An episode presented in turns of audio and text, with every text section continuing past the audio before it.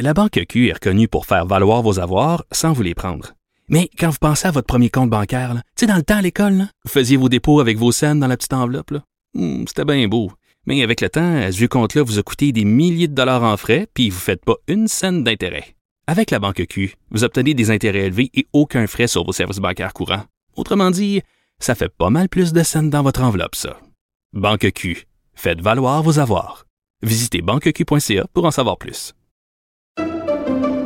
Pendant que votre attention est centrée sur cette voix qui vous parle ici, ou encore là, tout près ici, très loin là-bas, ou même très, très loin. Celle de Desjardins Entreprises est centrée sur plus de 400 000 entreprises partout autour de vous.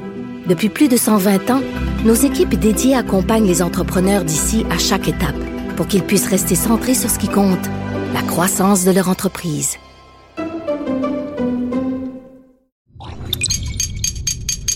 Cube Radio.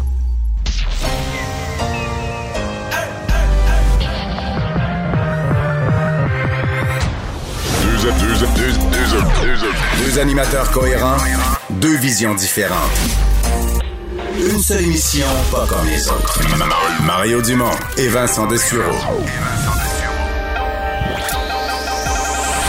Cube, Cube Radio.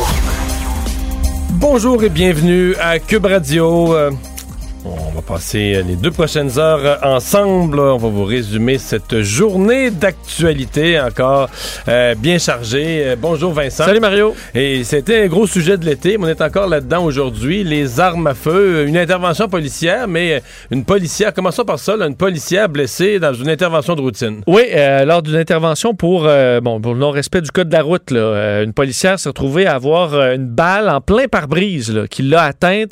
Euh, heureusement, pas mortellement, mais elle a été assez grièvement blessée. Ça amène en Beauce une vaste opération policière pour essayer de retrouver l'auteur de ce délit là, euh, qui euh, bon, est survenu vers 9h15 ce matin.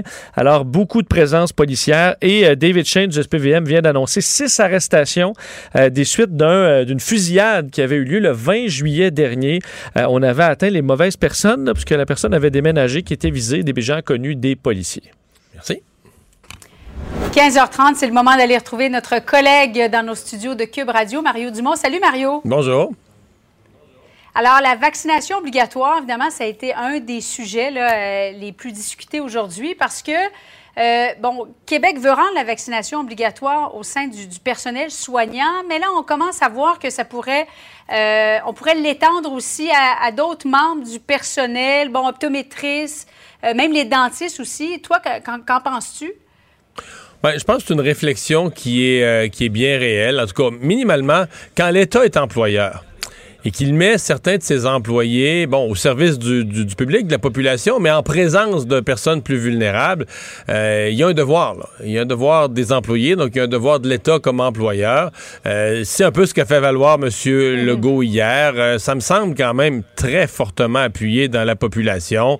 Bon, là, ça, ça creuse. Chaque fois qu'on parle de ça, on creuse le fossé qui devient de plus en plus énorme entre les personnes vaccinées puis les personnes qui qui ont fait ça un peu comme une formalité, là, quand c'était le temps. Première dose, je sais pas, moi, avril-mai, deuxième dose au mois de juin. On, comme on dit, on coche, on a réglé ça. Puis là, plusieurs mois après, encore des gens qui sont pas vaccinés. c'est l'impatience des vaccinés s'entend. Puis il faut pas que ça exagère non plus. On vit dans la même collectivité. Puis de plus en plus, ben, les, les arguments des personnes non vaccinées, ça... C'est triste, mais ça sonne comme des caprices. Bon, dans certains cas, la peur de l'aiguille, je peux comprendre ça. Mais là, tu sais, si, tu pognes la COVID, là, tu vas être à l'hôpital aux soins intensifs, tu vas voir, tu vas voir l'aiguille aussi. là. tu vas avoir des piqûres, des prises, de, des prises de sang. Puis tu sais, euh, bon, euh, fait que, bon, et après ça, ben, il y a- y, y certains que c'est juste l'entêtement. Je pense qu'il y a des gens qui, au début, se sont dit, oh, moi, je n'aurais pas le vaccin. Puis là, ben, je pense qu'ils seraient prêts à changer d'idée. Mais une fois que tu as dit à ton voisin, ton beau-frère, tout le monde, ça, je pense qu'il faut pas, il faut lâcher là, sur l'entêtement. À un moment donné, il faut, comme on dit, il faut, faut rouler avec la vie, il faut avancer. Mais donc, ça pour dire que, euh, bon, c'est, c'est- on est là, là. Même dans les syndicats, ils vivent ça. À l'intérieur des syndicats, ils disent, ouais, nous, on a le devoir de défendre tous nos membres. On trouve que c'est un peu extrême de les laisser là sans solde. Mais de l'autre côté, ils ont les syndicats des membres vaccinés depuis le début, qui disent, ben là, écoute, ben, on va pas, nous autres, avec nos cotisations, aller défendre ça. On est des employés du milieu de la santé. On veut que tout le monde soit soigné, que tout le monde soit en sécurité. Donc, c'est beaucoup de tension, là, tout ça. Mais, euh, oui, je pense que la réflexion, malgré tout, une fois tout se dit, va s'étendre euh, enseignant, service de garde. Ce matin, je recevais Marie Montpetit du Parti libéral, au Parti libéral du Québec. Au Parti libéral du Québec, on est là, là, on est à pousser la réflexion, à dire, bon, ben, enfin pour le personnel de la santé, mais il faudra étendre la réflexion. Par exemple, dans les services de garde, à l'école primaire, on est en présence de jeunes qui ne sont pas encore vaccinés, qu'en bas de 12 ans, il n'y a pas eu de vaccination. Euh, donc, euh, il y a une responsabilité de ne pas propager la, la maladie. Ce sont des débats délicats. J'ai hâte de voir, là, comme sincèrement, j'ai hâte euh, de voir la commission parlementaire la semaine prochaine, de quelle façon les partis vont aborder ça. Et c'est pas impossible que, en discutant ensemble les quatre partis de la situation du, du personnel de la santé, que la discussion évolue puis de dire ben garde là, la même commission parlementaire on se revoit peut-être pour voir s'il y aurait lieu d'élargir. Oui.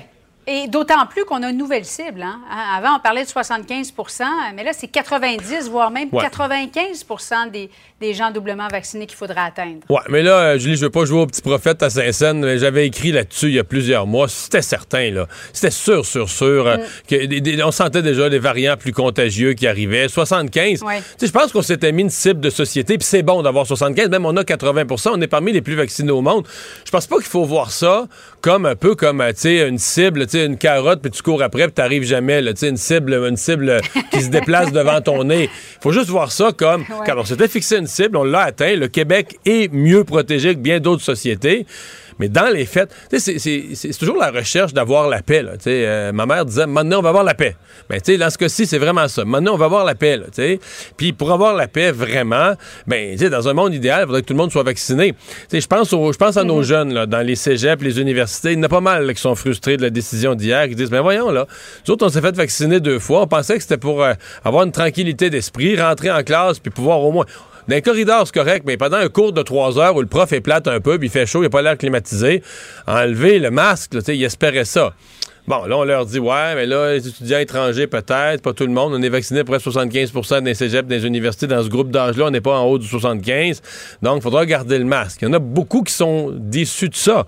Ben là, est-ce qu'on pourrait, moi, je, je- je- si on vise un 95% est-ce qu'on pourrait dire, par exemple, dans les cégeps, dans les universités, mettre des cliniques de vaccination sur place, là, sans rendez-vous, puis leur dire, ben regardez, si vous êtes capable de nous prouver que dans, vous avez un groupe de 22, là, ben, dans votre groupe de 22, c'est 100% vacciné, on enlève le masque. Tu sais, il va falloir de manière récompenser Un quand les gens. Ben ouais. voilà, récompenser les gens qui ont le bon comportement. Bon, Mario, campagne électorale jour 4 aujourd'hui, puis on sent vraiment que les, les citoyens de la région de Québec sont très, très courtisés. Euh, les libéraux y étaient. Mme Freeland était là aujourd'hui. Euh, M. O'Toole aussi. Les questions beaucoup du troisième lien. Jusqu'à quel point la région de Québec devient un terreau très, très important là, pour les partis politiques?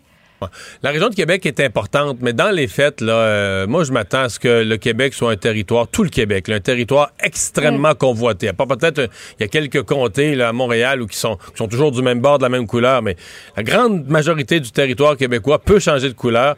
Parce qu'en partant, bon, tu as quelques régions où les conservateurs sont plus forts comme Québec, mais ailleurs, tu avais déjà une lutte bloc contre Parti libéral, chaque siège compte. Les libéraux, pour leur majorité, doivent voler des sièges au bloc. Euh, Yves-François Blanchet, lui, s'est dit, moi, là, pour représenter, pour parler vraiment au nom du Québec, mon idéal serait d'avoir plus de la moitié des sièges. J'ai dit le chiffre de 40, mais dans le fond, c'est au moins 38. Donc, euh, lui veut en gagner 5. M. Trudeau veut en gagner 10, mais le nombre de sièges est limité. Là. Ceux qu'un gagne, l'autre le perd. Et là, aujourd'hui, on, va entendre... Moi, toutes mes sources me disent qu'à 17h30, dans ces environs-là, Erin O'Toole va livrer un discours très nationaliste. Là. Euh, pas la première fois que le- le- les conservateurs le font, là, mais il semble-t-il qu'il va aller très loin euh, pour parler aux Québécois, pour se positionner comme respectueux du nationalisme.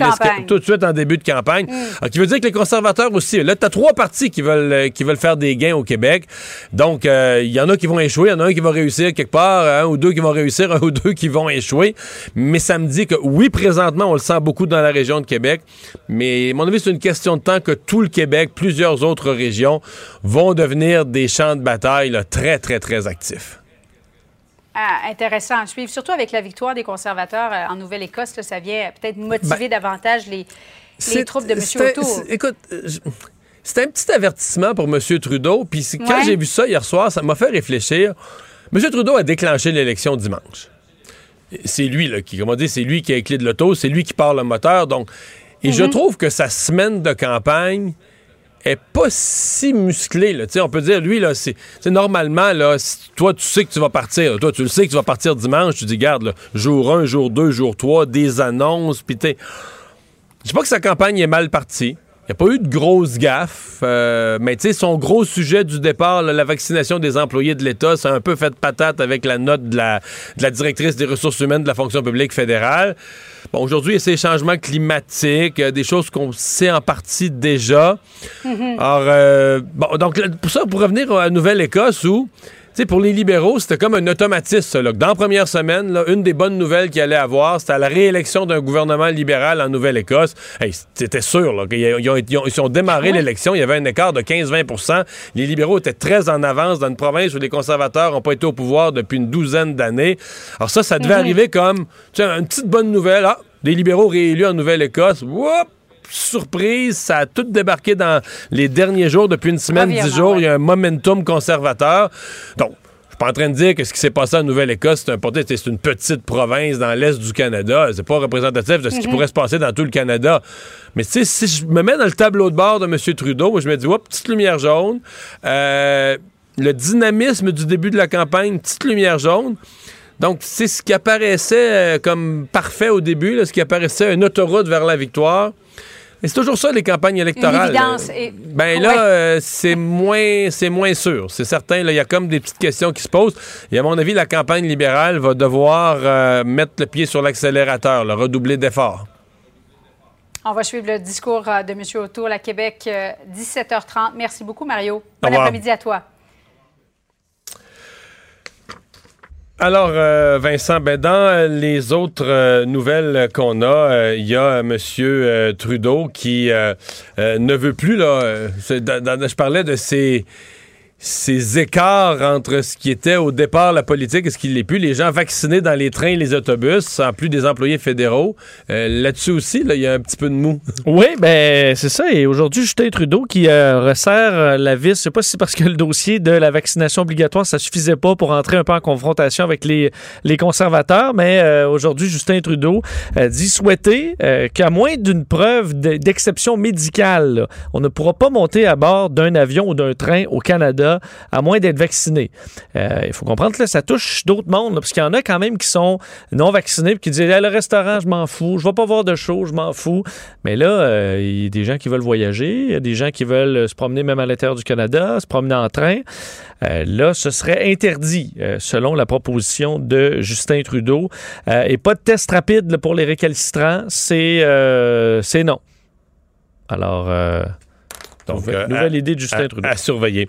Euh, le bloc, lui, qui était à la colle euh, et qui revenait un peu sur la...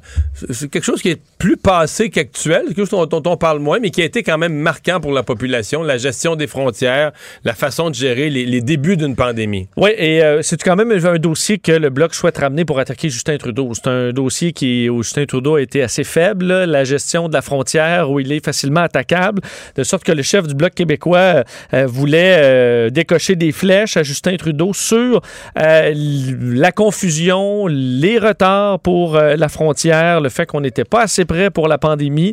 Alors, l'objectif du Bloc québécois étant de, euh, ben, de changer les choses et de se préparer à la prochaine pandémie ou aux menaces pandémiques, pour utiliser les, euh, termes euh, du Bloc québécois. Donc, la proposition, dans les prochaines semaines, on verra les détails, mais d'un protocole de gestion d'éventuelles menaces pandémiques. C'est drôle parce que ce qui proposer ça, mettons, il y a cinq ans, on aurait dit, mais qu'est-ce que c'est ça, les pandémies, euh, on est donc bien dans le, dans le Ou vent. on- en tout cas, on aurait dit qu'il était un visionnaire là, quelques années plus tard. Tout un visionnaire. Oui, oui, tout à fait. Ben là, on comprend qu'on est euh, dans le beaucoup plus réel aujourd'hui au niveau de la population. Donc, on n'a pas donné tous les détails, enfin, très peu de détails, même sur ce qui allait être proposé, mais on aurait donc une vingtaine de mesures pour euh, mieux gérer l'entrée au pays, euh, donc s'occuper d'une d'une pandémie, les points d'entrée, euh, formation et compagnie. Mais on se comprend que c'est moins d'actualité, dans, dans le sens que c'était plus des éléments qui ont été très, très chauds au début de la pandémie. Parce que là, la frontière avec les États-Unis, elle a été fermée pendant, euh, quoi, 16, plus que ça, même 17, 18, 17 mois, quelque chose comme Oui. ça.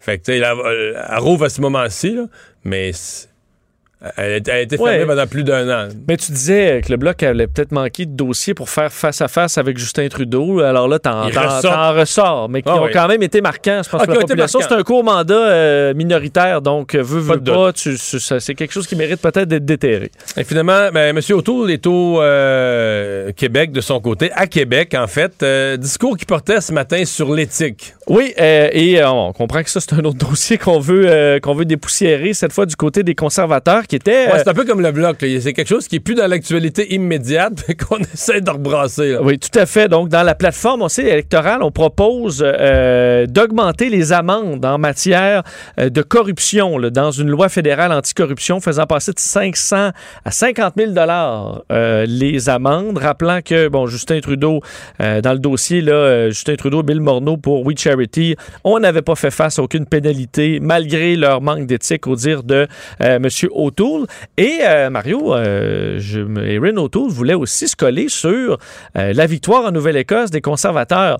Euh, évidemment, hier, victoire surprenante, Ah, éclatante, gouvernement majoritaire fa- face aux, aux libéraux qui avaient déjà le pouvoir depuis, je pense que c'était même le troisième mandat. Oui, en fait, je pense que la dernière fois que les conservateurs ont été au pouvoir, c'est 2009. Euh, donc là, ce qu'on veut faire, bon, passer comme message, c'est que, ben voilà la tendance, voilà ce que les, les En fait, je Canadiens sont les, sur le les point de faire. conservateurs sont à où leurs son- leurs sondages sont suffisamment mauvais. Juste de pouvoir dire à leurs militants, regardez, tout est possible. Parce que les conservateurs de Nouvelle-Écosse traînaient de l'arrière. J'ai pas tous les sondages. Je pense qu'au début, c'est pas loin de 20 C'est pas, pas traîner de l'arrière euh, des grenailles. C'est complètement en dehors du portrait. Et euh, les libéraux étaient sûrs d'être réélus. Et donc, à la surprise générale, donc cette surprise-là, même si c'est une petite province, puis dans l'ensemble du Canada, je veux dire, euh, c'est pas, euh, pas nécessairement représentatif. Ça donne, ça permet, ça permet aux conservateurs de se dire entre De eux, ah, un peu. on sait jamais. Bon, parce qu'il faut dire que les euh, ces deux partis vraiment différents, je voyais le- autant le Parti conservateur du Canada, le Parti conservateur du Québec essayaient d'y voir un- une victoire là-dedans, mais c'est le Parti progressiste conservateur de Nouvelle-Écosse. Leur plan, c'était des dépenses en santé, euh, les changements climatiques. On n'est pas, euh, on n'est pas du tout à la Non, même place. non, là. non, Alors, c'est un lien qui leur fait bien plaisir, mais... euh, Il y a un qui, euh, autre qui- qui était un peu quand même, euh, disons, ennuyé par la décision de Doug Ford. Au moment où lui est pris avec des candidats qui sont pas vaccinés, on sait pas combien, mais on sait qu'il y en a. Euh, Doug Ford qui, lui, en, en 48 heures, est prêt à exclure de son caucus deux députés s'ils vont pas se faire vacciner. Évidemment, ça a mis de la pression sur Erin O'Toole qui a confirmé qu'il obligerait pas personne incluant ses propres candidats à se faire, euh, à se faire vacciner. Gérard Deltel s'est fait poser la question dans la région de Québec aujourd'hui aussi, donc c'est quelque chose qui euh, leur met un peu de pression. Qui traîne dans le Ouais. décor. Mario Dumont et Vincent Dessureau. Inséparables comme les aiguilles d'une montre. Cube, Cube Radio. Alors, euh, changement dans l'organisation interne du caucus libéral à Québec. Euh, là, je suis pas aux élections fédérales, mais je suis revenu à l'Assemblée nationale du Québec. Euh, Pierre Arcan, le député de Mont-Royal, qui revient à la tête du caucus libéral. Monsieur Arcan, bonjour. Bonjour, M. Dumont. Bon, il y a des gens qui vont dire, euh, c'est quoi, que- que- qu'est-ce qui a permis de passer l'éponge? Parce que vous aviez quand même été euh, semoncé par, votre, euh, par votre chef après un voyage dans le Sud pendant qu'on demandait de ne pas voyager. Euh, qu'est-ce qui a permis de passer l'éponge? Ben, écoutez, euh, je pense que d'abord, premièrement, depuis le mois de mai, je suis critique en matière d'énergie, de ressources naturelles, et la chef a décidé de faire un remaniement, et dans ce remaniement-là, ben, elle a senti, j'imagine, que je pouvais être la bonne personne pour euh, diriger les troupes et euh, le caucus à ce moment-ci. Alors, euh, je suis très content de ça, et puis on va tout faire. Il reste un an avant l'élection, ou à peu près. Alors, c'est sûr qu'on va faire le maximum pour marquer des points au cours des, des prochaines sessions. Je ne repasserai pas le reste de ma vie à vous parler de ça à chaque entrevue, mais réglons-le une fois, là, puisque là, vous l'éponge est passée, mais euh, vous n'avez pas commenté beaucoup euh, cette situation-là. Euh, vous étiez en vacances, vous dites des précautions avaient été prises. Il y avait une recommandation de ne pas voyager. Euh, la poussière retombée, quelle lecture? Vous faites une erreur de jugement? Quelle lecture vous avez sur, sur ce qui s'est passé? Ben, disons qu'il y a eu un, probablement un problème de, de communication hein, qui, euh, qui s'est fait à ce moment-là, mais comme je vous dis, euh, c'est quelque chose qui est du passé, puis euh, je pense qu'on est mieux de passer à d'autres choses. Bon, on va passer à d'autres choses. Je sens que c'est votre souhait. Le caucus, le caucus va comment? Parce que euh, c'est pas facile, le, le- parti, évidemment. On comprend que dans les premières semaines, quand tu as été au pouvoir, tu te retrouves un caucus beaucoup plus petit, défaite électorale, euh, il y avait une certaine déprime. Mais là, on, est plus proche de la prochaine élection que de la dernière. Le caucus se porte comment? Ben, D'abord, premièrement, je pense que les gens veulent tous gagner, euh, veulent tous vraiment marquer des points. Euh, la plupart des euh, députés qui sont là, évidemment, euh, on n'a pas tellement d'enjeux dans la région métropolitaine. Notre grand défi, comme vous le savez sans doute, c'est de regagner les régions. Et puis, on a une chef qui, actuellement, a peut-être un certain déficit de notoriété par rapport à M. Legault, qui constamment est dans les conférences de presse sur la COVID-19. Alors, euh, puis il y a une chose également que je remarque souvent chez les médias actuellement, quand on parle de notre formation politique, parfois on fait beaucoup de propositions, mais ces propositions-là, bon, on en parle toujours un peu moins. Puis quand on réagit face à Hey, je viens juste, là, je viens juste il y a 10 minutes à LCN de parler d'une de vos propositions, là. Oui, oui, c'est ça. Mais ce que je veux dire, M. Dumont, c'est comprends, souvent, je. Puis c'est c'est pas un blâme contre les journalistes, là, ils font une bonne job, mais le problème, là, souvent, on dit les oppositions ont déclaré telle chose. Alors, évidemment, le fait que maintenant, en plus, là, il va y avoir le Parti conservateur, plus le PQ, plus Québec solidaire, plus les libéraux, sur le plan strictement de la communication, on a un défi pour faire passer, si on veut, un message exclusif à ce niveau-là. Vous comprenez ce que je veux dire? Alors, souvent, on revient en nous disant les oppositions, et là, ben, on est dans le melting pot, si on veut. Alors, c'est, euh, moi, j'ai toujours eu un principe. Hein, on disait toujours, quand on est au gouvernement, les journalistes courent après nous. Quand on est dans l'opposition, on court après les journalistes. Alors, ça, ça se manifeste encore aujourd'hui. Le, comme président de caucus, évidemment, un, un des mandats, c'est de garder l'unité du groupe. Euh, Sentez-vous que vous allez avoir un premier test qui pourrait être ardu? Parce que la question linguistique, là, puis je, je le sais pour avoir déjà été là au Parti libéral au moment où il y a eu un déchirement important, c'est une question qui peut être sensible dans le parti. Bon, évidemment, un parti qui représente plus d'anglophones. euh, euh, donc, euh, quand on a juste des francophones dans le parti, la question se pose moins. Mais là, quand un parti représente à la fois une majorité francophone, mais aussi la communauté anglophone, ça peut être plus tendu. Euh, Craignez-vous que dans votre caucus, euh, il y ait des, déchirements ou des moments difficiles? Quand il faudra se prononcer de façon finale sur le projet de loi sur la langue française? Ben, vous savez, notre formation politique, moi je dis toujours, le Parti libéral, c'est le Parti des libertés.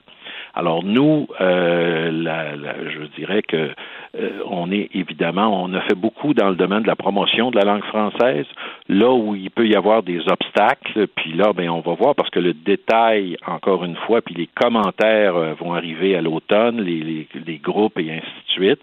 Et vous savez, la CAQ a toujours aussi la mauvaise tendance quand ils font des projets de loi d'arriver à la dernière minute avec des amendements de dernière minute.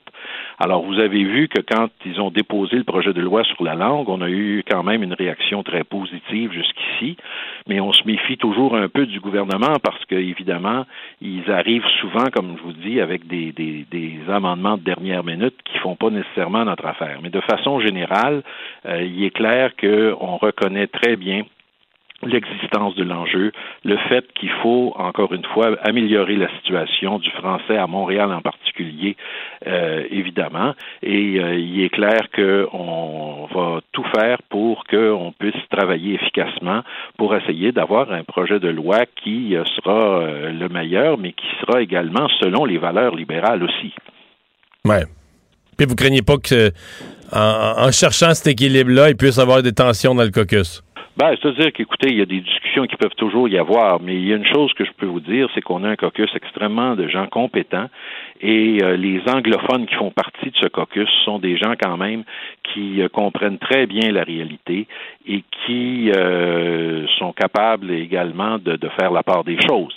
Alors, on va voir de quelle façon les choses vont évoluer, de quelle façon le gouvernement va traiter ce dossier-là, mais euh, je peux vous dire une chose, euh, tout ce qui va euh, être de la promotion du français, on, on sera d'accord avec ça, c'est sûr. En tant que député libéraux, allez-vous aider vos collègues du Parti libéral du Canada dans l'élection fédérale en cours? Ben moi, disons que je veux tenter d'être plutôt neutre dans cette élection-là. Que ce soit au municipal ou au fédéral, j'ai jamais été tellement impliqué dans ça. Puis euh, je pense qu'on en, comme on dit, on en a plein nos bottines avec ce qui se passe au Québec. Est-ce qu'il y a un mot d'ordre, est-ce qu'il y a un mot d'ordre au caucus de rester loin de la fédérale? Est-ce qu'il y en a qui Euh, s'impliquent? non, il n'y a pas de mot d'ordre. J'ai pas eu de, j'ai, pas de mot d'ordre particulier par rapport à ça. Il y a certains députés qui, euh, dans des comtés, vont peut-être décider d'appuyer des libéraux fédéraux, etc. Mais euh, il n'y a pas de mot d'ordre euh, pour l'instant, en tout cas. Pierre Arcan, merci beaucoup d'avoir été là. Monsieur Dumont, un plaisir. Au revoir, le nouveau euh, président, ben, retour euh, comme président euh, du caucus du Parti libéral du Québec, Pierre Arcan. Mario Dumont et Vincent Dessureau. Inséparables comme les aiguilles d'une montre. Cube, Cube Radio. Cube Radio. Les rencontres de l'heure. Chaque heure, une nouvelle rencontre. Nouvelle rencontre. Les rencontres de l'heure. À la fin de chaque rencontre, soyez assurés que le vainqueur, ce sera vous. Cube Radio. Une radio pas comme les autres. Et on parle maintenant avec Nada Boumefta des affaires judiciaires. Nada, avocate en droit criminel et protection de la jeunesse. Euh, bonjour. Bonjour Mario, bonjour Vincent. Alors, euh, tu nous as parlé, je pense, dans tes deux chroniques de la semaine, là, de ces problèmes de violence par arme à feu à Montréal. Euh, bon, la police avait une, une escouade là, formée récemment sur les armes à feu, etc. Et là, ben, le SPVM avait euh, des, des nouvelles à annoncer aujourd'hui. Oui, suite à des événements qui se sont déroulés en juillet, fin juillet dernier, donc euh, un appartement qui avait été criblé de balles où une mère et une jeune fille vivaient.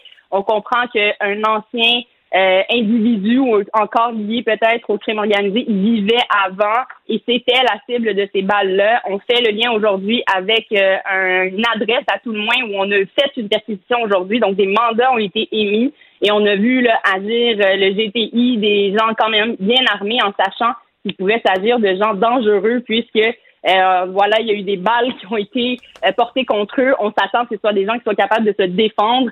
Euh, on parle de suspects qui ont été arrêtés entre l'âge de 17 ans à 20 ans. C'est tellement jeune. Donc, Vraiment, euh, hein? Oui, ça me choque personnellement et certains feront, feront donc face à la justice euh, au niveau jeunesse, d'autres seront jugés aux adultes et on verra pour ceux qui sont à la limite de devenir euh, majeurs également, peut-être que des demandes seront faites pour qu'ils soient jugés aux adultes. Ouais. Mais Nada, ça confirme un peu le, le- le danger. Puis quand je parle de ça, c'est pas de tournée caricaturale, mais il y a des armes à feu très dangereuses qui sont. c'est toujours dangereux des armes à feu, mais dans le crime organisé, il y a déjà eu des pros, des gens quand même que. Bon, c'est- des tireurs d'élite, là. euh, c'est extrêmement mal ce qu'ils font, mais les risques que par accident il y a une balle perdue sont beaucoup amoindris par le fait qu'ils savent manier l'arme. Et là, on entend beaucoup ça de la part d'experts dire ça n'a pas de bon sens. Des jeunes qui ont juste manié des armes dans des jeux vidéo, euh, tirent euh, à gauche, à droite, là, ils connaissent pas vraiment jusqu'où leur balle pourrait se rendre, les angles, etc. Euh, euh, tu tires même pas avec précision. Et donc là, c'est toujours un risque, une probabilité, mais disons le danger que des balles perdues aillent euh, frapper des, innocents, des personnes qui ont aucun rapport, et, et surmultiplié. C'est définitivement plus élevé. Puis ici, on s'entend qu'ils ont ciblé une porte, en sachant qu'il y avait probablement des gens de l'autre côté. En fait, en ne sachant pas qui était de l'autre côté, mais en pensant que leur cible y était. Donc, euh, même si c'était des balles, bon, tirées un peu n'importe comment, c'était quand même très ciblé. Mais ce qui est plus dangereux, c'est ce qu'on remarque dans les nouvelles accusations et les crimes euh, récents euh, dans les rues de Montréal, c'est qu'il s'agit beaucoup de jeunes, beaucoup de gens qui n'ont pas nécessairement d'antécédents judiciaires, qu'on- dont on essaie de faire des liens avec euh, le crime euh, organisé, s'il y a des gangs de rue, des conflits. On voit que c'est un peu pêle-mêle, mais au moins les policiers agissent. On voit qu'ils sont capables d'agir et d'aller chercher des mandats pour perquisitionner et arrêter des gens qui sont en lien avec ce type de violence-là, à suivre, à savoir quelle est la situation de ces gens-là, comment ça se fait que ces jeunes-là se sont retrouvés au milieu, euh, dans un milieu criminel. Moi, c'est sûr qu'en tant qu'avocat de la défense, ce sont des questions que je soulèverais pour mieux comprendre. Ces profils-là et mieux agir aussi et surtout avoir plus d'impact au niveau de la sentence s'il y en a une, mais aussi avoir un meilleur impact au niveau judiciaire, du système judiciaire sur ces gens-là pour pas qu'ils ne retournent dans les rues et se retrouvent dans la catégorie de ceux qui agissent et qui sont connus des Ouais. policiers qui ont des antécédents judiciaires. Nada, il y a cette fameuse accusation ajoutée là, au code criminel euh, il y, a- il y a un certain nombre d'années de gangstérisme. Donc, on, je suis pas avocat, mais quand on est capable de faire la preuve non seulement de leurs actes, là, mais que euh, tout ça est concerté dans une activité de, de, de groupe, dans une activité organisée, euh, de, de groupe criminalisé. Est-ce que d'abord, est-ce que c'est souhaitable? Est-ce que c'est applicable aux gangs de rue? Est-ce que des gens dans des gangs de rue, ou dépendamment d'où ils sont dans, la- hiérarchie, peut-être, mais est-ce qu'aux gangs de rue, on pourrait appliquer toute cette notion des accusations au sens du code criminel de gangstérisme?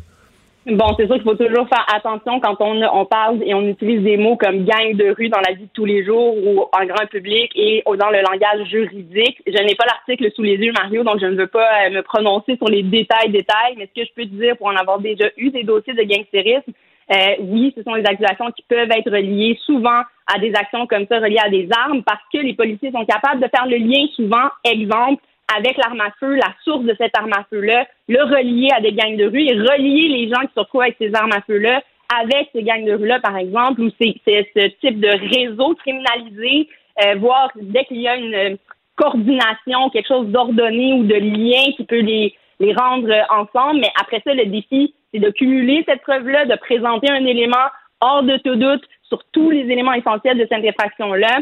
Certains s'échappent dans les filets par le manque de preuves, par parfois des procédures qui ont été un petit peu trop vite, des mandats qui ont été cherchés avec une insuffisance de demande. Donc tout ça, on va regarder en défense et la, la poursuite est un gros fardeau euh, en ce sens-là, mais c'est un type d'accusation qu'on peut retrouver et qui va jouer sur sentence si la personne est déclarée coupable, parce que là, évidemment, le portrait des infractions qui auront été euh, commises dans le cadre de cette accusation-là de gangstérisme, ben ça, ça donne un facteur qui est encore plus aggravant et probablement penché vers des peines plus sévères. Mais c'est dur à prouver. On se souvient de certains Hmm. procès.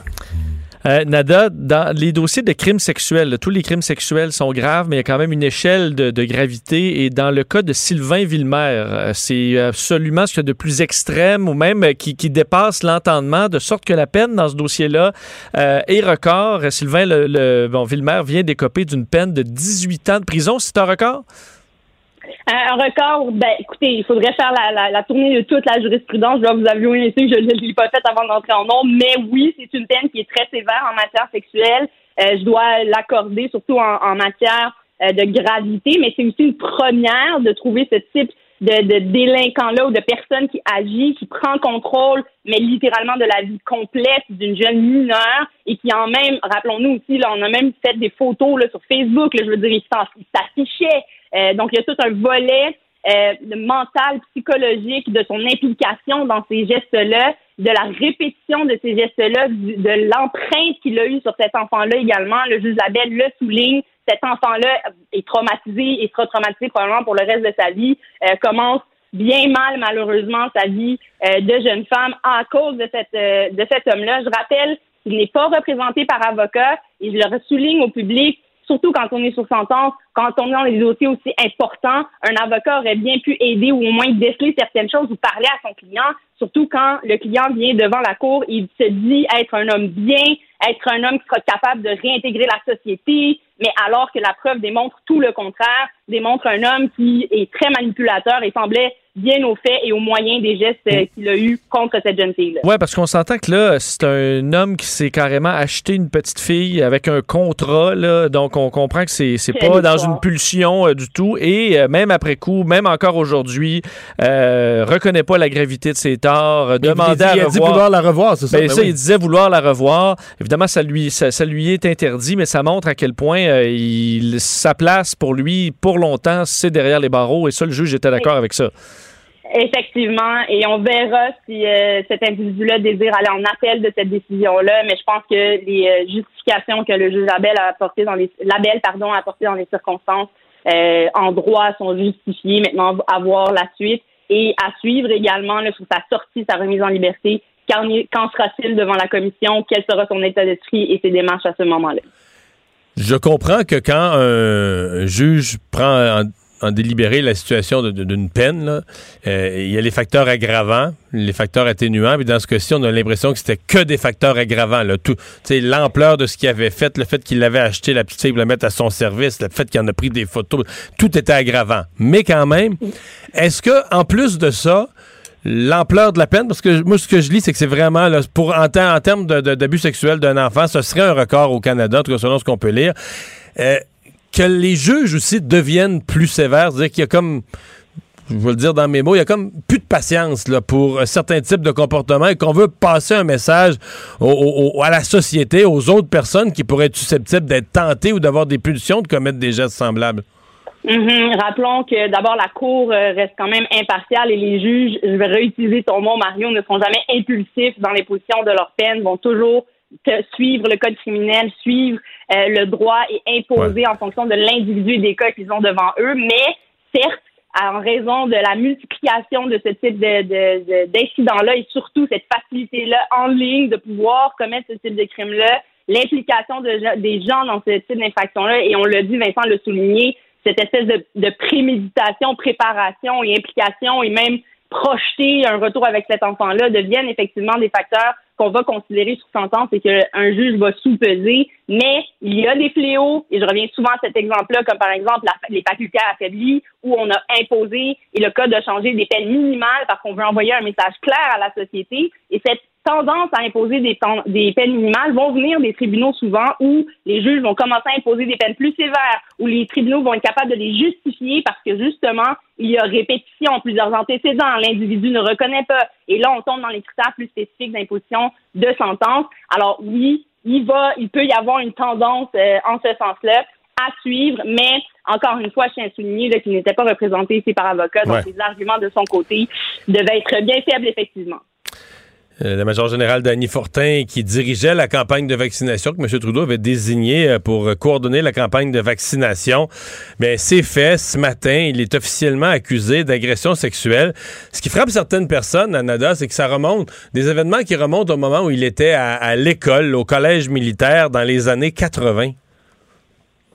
Oui, c'est des événements qui remontent aux années 80, qui ressortent en 2021. Et oui, il n'y a pas de prescription. Si une victime euh, qui pense avoir été victime d'agression sexuelle qui est allée porter plainte à la police, et ça, c'est le cheminement normal d'un dossier, Mario. Quand quelqu'un va porter plainte, c'est un policier, un- une, une enquête qui sera ouverte, qui sera soumise ensuite au DPCP. Et j'aimerais faire mention ici, après l'avoir un peu écouté là, lors de, son, euh, de sa conférence de presse, où il semble dire bien haut qu'il s'agit d'un mouvement politique. Le DPCP n'est pas lié aux politiques. Il s'agit d'une branche à part qui prend des décisions en fonction de la preuve qui lui est soumise et qui décide s'ils ont suffisamment de preuves pour poursuivre quelqu'un. Et dans ce cas-ci, ils ont jugé que oui et le poursuivre pour euh, des gestes, oui, qui remontent aux années 80, mais où vraisemblablement il y a une, une victime dans cette affaire aussi euh, qui désire être entendue et aller au bout de euh, l'affaire au niveau criminel. Donc, ce lien-là, je tiens à mentionner à la population qu'il n'y a pas de lien avec ça. C'est-à-dire que Trudeau ne peut pas obliger,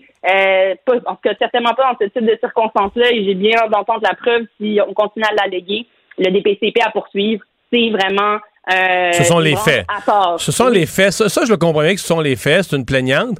L'impression quand même que ça donne pour quelqu'un de l'extérieur, c'est que si le major général Fortin n'obtient jamais un rôle public, qu'il l'oblige à aller en conférence de presse, parce que là, il s'occupe des vaccins, il devait répondre au public, que c'est comme ça qu'il a, je sais pas, il est devenu une espèce de, de- de- héros de la vaccination, je sais pas quoi, il s'est retrouvé à la télé, et que c'est ça qui a éveillé chez euh, la, la- la- la- supposée victime, la, présumée victime, qui a éveillé la volonté de- de déposer une plainte. C'est pas un peu... C'est pas un peu spécial, un peu euh, bizarre ou non? Il n'y a pas de n'importe quoi qui, qui déclenche la volonté de porter plainte. Doit être, la, la plainte doit être prise évidemment au sérieux euh, de la même façon? D'abord, je tiens à mentionner qu'il y a des cas comme ça, d'agression sexuelle ou d'événements où une personne a subi ou a été victime personnellement d'actes de quelqu'un d'autre. Je répète qu'il n'y a pas de prescription pour porter plainte à la police. Ça peut être c'est 40 ans après, là. Ça peut être 40 ans plus tard, ça peut être 70 ans plus tard. On l'a connu même et on l'a lu à l'automne avec plusieurs procès qui ont eu lieu. Mais en matière d'agression sexuelle, est-ce que cette, la question qui, qui ressort de ça, et tu me corrigeras, Mario, c'est est-ce que ça affecte la crédibilité d'une plaignante ou d'un plaignant de le faire aussi tard ou de le faire à un moment où cette personne-là devient une personnalité publique? on le sait, Mario, à partir du moment où on devient public, puis on l'a vu avec d'autres noms et d'autres nouvelles qui, qui en sont sorties aujourd'hui, euh, du jour au lendemain, ta réputation peut, peut se renverser et tomber à l'eau. Est-ce que cette personne-là, ça a ravivé quelque chose en elle? Possiblement.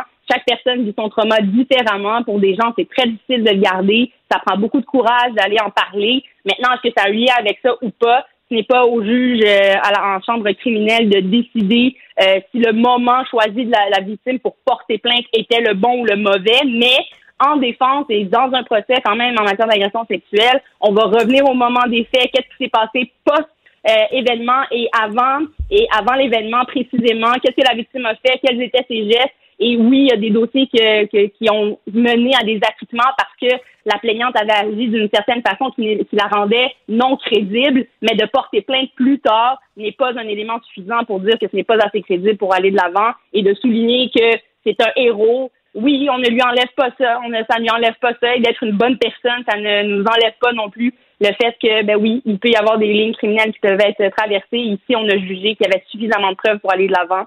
Alors, des accusations sont portées contre lui à suivre dans cette affaire. Il y aura donc des suites et potentiellement un procès. Euh, Nada, merci beaucoup d'avoir été là. À demain. Merci, à demain. Au revoir. Mario Dumont et Vincent Dessureau. Des propos crédibles, avec des fois un brin de sarcasme. Ben, quand les nouvelles sont moins crédibles. Mario Dumont et Vincent Dessureau. Cube Radio. Vous avez 24 minutes dans une journée. Tout savoir en 24 minutes. Pour s'informer et comprendre en 24 minutes, ici Mario Dumont, en compagnie de Vincent Dessureau, des studios de Cube Radio, la station d'affaires publique de Québecor. Voici Tout savoir en 24 minutes. Tout savoir en 24 minutes. On commence par un développement important dans la lutte aux violences par arme à feu à Montréal. SPVM faisait un point de presse euh, euh, en soirée pour annoncer l'arrestation de six personnes en lien avec une fusillade ayant eu lieu le 30 juillet dernier dans Villeray, euh, fait Villeray-Saint-Michel Parc Extension. Vous vous souvenez peut-être de cet événement. Euh, on visait un appartement euh, où à l'intérieur se trouvaient une mère et sa fille. Euh, ce ne sont pas elles qui étaient visées. D'ailleurs, on a confirmé que la personne qui était ciblée par cette attaque-là euh, avait récemment déménagé. Alors, les deux personnes à l'intérieur qui n'étaient pas visées, mais euh, évidemment, ça avait mené tout Qui ont, un été, déploiement qui ont policier. été chanceuses de s'en sortir. Là. Tout à fait, parce qu'on parle de plusieurs personnes, de plusieurs coups de feu. À, Euh, la- à l'aveuglette à travers la, la porte. Là. elle aurait très bien pu être blessée, effectivement, de sorte que euh, maintenant, plusieurs jours plus tard, le SPVM est en mesure de euh, faire des arrestations et des perquisitions euh, dans les euh, dernières heures. Donc, euh, euh, plusieurs personnes arrêtées, six personnes, des hommes entre 17 et 20 ans, tous connus des policiers pour des liens avec des groupes criminalisés, vont comparaître euh, ultérieurement soit à la Chambre de la jeunesse ou au Palais de justice de Montréal. On a saisi également des armes à feu, euh, au moins cinq armes à feu et 80 000 dollars en argent comptant. Alors, euh, ça montre quand même que les policiers font leur travail. Au moins, dans certains dossiers, on peut avancer. Et c'est aider des gens, comme je vous ai dit, bien connus des policiers. Trois, remarques. D'abord, incroyablement jeune, entre 17 et 20 ans. Euh, remarque liée à celle-là, on est toujours dans les craintes que les meilleurs experts des gangs de rue nous, nous, nous partagent. Qu'on a, on, est à- on a affaire à des amateurs. Puis c'est pas que je veux glorifier que dans le crime organisé, d'autrefois, tu sais, que des pros étaient des pros. Comme, comme si je voulais dire que c'est positif d'être un pro parce que. Mais Il y a un certain code. un certain code, une, une- ben, d'abord une, per- une capacité d'utiliser les armes à feu par des gens qui connaissent vraiment les armes à feu. Euh, alors, il y a vraiment une impression, tu comprends, des jeunes qui utilisent des armes à feu n'importe comment, euh, qui tirent. le- le- L'exemple de ici est beau, c'est le gars déménagé, c'est même plus lui, tire à tort et à travers, à travers une porte. Donc, les risques de faire des victimes collatérales, les, vim- des- les risques des personnes aucunement concernées par l'histoire euh, se retrouvent avec une balle, ces risques-là sont au sommet. Puis troisièmement, ben là, on a formé des escouades à Montréal. À un moment donné, il faut livrer la marchandise. Ils ont fait des conférences de presse, des politiciens, la mairesse, Oui. tout le monde. Des enquêtes, ça peut être long aussi. là. Je sais. Je sais, puis souvent, quand tu veux arrêter des gens qui sont en groupe, ben, tu vas les suivre, les laisser agir un peu parce que c'est dans leur déplacement, dans leur coup de téléphone qui t'amènent d'un à l'autre, puis tu vas en arrêter plus. Si tu veux démanteler le groupe et non pas arrêter euh, juste un individu, il faut que tu laisses aller un peu, donc ça prend un certain temps. Mais quand même, les policiers doivent livrer à la population des résultats. Dans euh, un autre dossier relié à euh, des violences par arme à feu, et euh, écoute, on voit quand même pas ça souvent là, au Québec, des policiers euh, se, se faire tirer dessus. Et euh, c'est arrivé ce matin, 9h15, lors d'une intervention sur l'autoroute 73 à Sainte-Marie en Beauce. C'est un rappel quand même que les patrouilleurs, là, ils savent jamais à quoi ils s'attendent, tout ce qui peut arriver lors d'une interception de routine. Euh, une policière, donc lors de cette intervention euh, normalement banale, s'est retrouvée à se faire euh, viser par balle. On voit d'ailleurs sur les images euh, un trou de balle carrément dans le pare-brise euh, du véhicule de police. La policière a été blessée, transportée à l'hôpital. Heureusement, on ne craindrait pas pour sa vie. Euh, ça amène tout ça à une vaste opération policière. La Sûreté du Québec a ratissé toute la journée le secteur. Import- important déploiement policier. Des points de vérification ont été aussi établis dans le secteur, dans des points stratégiques. L'objectif étant à la fois de retrouver le suspect, mais de trouver des témoins aussi qui pourraient donner des détails. On dit qu'on a quelques pistes, mais euh, pas assez pour donner une description d'un véhicule, par exemple. Euh, on ne sait pas non plus, est-ce qu'elle a été visée directement lors de l'interception ou c'est au retour? On va prendre le- les papiers, ensuite la, policière ou le policier retourne à l'intérieur d'autopatrouille. On ne sait pas c'est à quel moment euh, qu'elle a été visée, mais c'est un, événement majeur qui est présentement. D'ailleurs, tout le secteur était bouclé par la police de, de la Sûreté du Québec. juste espérer deux choses, qu'il y ait des arrestations, qu'il y ait une arrestation et que la policière, on, on nous a rassurés là, sur sa vie, mais quand même. Là, On peut quand même penser à des de blessures graves. Oui, oui, absolument. Parce qu'on voit euh, la balle, là, elle passe carrément dans le directement Voilà, à la hauteur de, de- de l'endroit où tu conduis. L'image du pare-brise est saisissante. Absolument. Euh, bilan des cas aujourd'hui, si on tombe sur le dossier de la COVID, 436 nouveaux cas. Donc, euh, euh, montée encore, un peu moins peut-être en termes de montée que hier, parce que c'était 365 euh, à la même date la semaine dernière. Donc, 365, 436, on continue dans la hausse. Un décès, euh, mais pas de changement au niveau des hospitalisations, à l'exception des soins intensifs où on ajoute un cas aux soins intensifs, un total de 28. C'est ce qu'il faudra surveiller. Bon, l'école, on le sait, c'est à la hausse. Ce qu'il faudra surveiller, ce sont les hospitalisations. Puis, comme il y a plus de monde vacciné, à mon avis, on n'aura pas de mouvement aussi brusque que ce qu'on a connu. En tout cas, je ne vais pas m'avancer, je vais peut-être être euh, malheureusement surpris, mais moi, je pense qu'on n'aura pas de mouvement aussi brusque que ce qu'on a connu, par exemple, l'automne passé, au mois de septembre, octobre, quand ça a commencé à monter.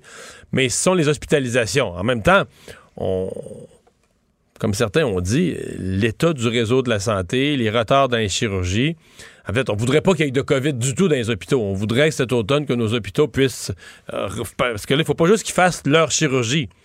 faut qu'ils fassent les chirurgies de l'automne, plus qu'ils aillent Oui. gruger dans les 140 000, si je me trompe pas, oui, 140 000, la liste d'attente qui s'est accumulée. là. Donc, euh, tu sais, quand tu veux gruger dans une liste, tu sais, déjà que le système de santé a généralement euh, de la misère à faire toutes les interventions sans prendre de retard la, la petite semaine. Quand en plus, tu as comme une montagne à aller gruger en arrière. Euh, donc, des cas de COVID à l'hôpital, il faudrait qu'il y en ait euh, très, très peu. Là. Oui, est-ce qu'on peu. peut atteindre l'équilibre? On a un niveau de cas et d'hospitalisation qui reste, qui peut être assez élevé, mais stable, plutôt qu'y aller en vague et en yo-yo Ouais. comme on fait depuis le début. Je, je peux pas te répondre, mais mon, mon impression c'est de la COVID jusqu'à maintenant, C'est du yo-yo. ben, C'est-à-dire que quand ça part, euh, ça part. Puis là, ben, il reste que présentement, on vit euh, quasi normalement. Oui, avec des mesures, bon, des personnes vaccinées, mais outre ça, les gens sortent, les gens vont au resto, les gens se rencontrent, les gens, euh, sur le plan familial, les fins de semaine, les dernières fins de semaine, les gens se voient. Donc, euh, s'il y a du virus qui circule, donc il y a plus de chances de se, de se multiplier. Là. Euh, François Legault, aujourd'hui, était d'ailleurs, euh, il a rencontré la presse parce que c'était euh, le, bon, séance hebdomadaire du Conseil des ministres, mais pour la première fois, rassemblement là, en présentiel euh, au complet.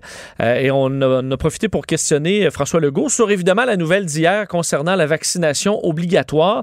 Je vais vous le faire entendre parce que lui, d'un, était content que les médecins, plus, entre autres, appuient la mesure, mais aussi demande à ce que le personnel de la santé soit des pour influencer le pourcentage qui reste de ceux qui hésitent à se faire vacciner. On peut écouter un montage de ses réponses euh, en, donc en mêlée de presse ce matin. J'étais content de voir que le Collège des médecins appuie la vaccination obligatoire. Ensuite, les syndicats, bon, on va pouvoir les entendre dans la commission parlementaire. Il faut comprendre qu'il faut faire passer la sécurité euh, des Québécois avant toute chose. Ils doivent aussi être des modèles là, pour convaincre le 15% des Québécois qui n'ont pas encore été chercher leur première dose. Ben, oubliez pas qu'on a ajouté 10 000 euh, préposés aux bénéficiaires, qu'on a augmenté de façon très importante les salaires pour être plus euh, attrayants. Donc, euh, je pense qu'on a fait ce qu'il y avait à faire. Bon. Alors, euh, on souhaite que les. euh, qu'on- Donner l'exemple. C'est le Mais- message. Mais ce que ça m'a fait penser, me donner l'exemple, je, je- je l'ai comme pris à l'inverse. Je me suis dit, OK, mettons qu'un un citoyen, un patient, va voir son infirmière, puis là, ben, pendant que l'infirmière, je sais pas, là, il fait une piqûre, ou euh, il donne des médicaments, ou n'importe quel traitement, il change un pansement, s'informe, euh, vous êtes-vous vacciné, puis l'infirmière, elle l'est pas. Puis là, le, le patient demande pourquoi. T'as-tu pensé au malaise? Comment une personne de- qui travaille en milieu hospitalier ou qui travaille dans le système Hey, de le santé, qui, qui distribue sur l'étage là, les médicaments, bon, monsieur un tel, lui, ça y prend son ci, puis l'autre, madame un tel, son sérum, qui, qui gère, l'infirmière qui gère les médicaments, puis tout ça, elle explique au temps là moi, je me suis pas fait vacciner. Pourquoi? Parce que là, là, j'ai lu là, sur Internet que non. Ouais, tu dis là, euh, qu'est-ce que tu as lu d'autre sur Internet Ouais. par rapport au même à mon médicament? À mon là? sérum, t'as-tu lu quelque chose pour voir de mon sérum, puis il faut rajouter de la, de la confiture aux prunes dedans? non, mais Non, mais c'est tout à fait vrai. Euh, Il peut avoir quelques conditions médicales très rares, là, on très, s'entend. écoute, euh, très, très, très rare. Ce matin, j'en parlais avec le docteur Weiss, là, Carl Weiss.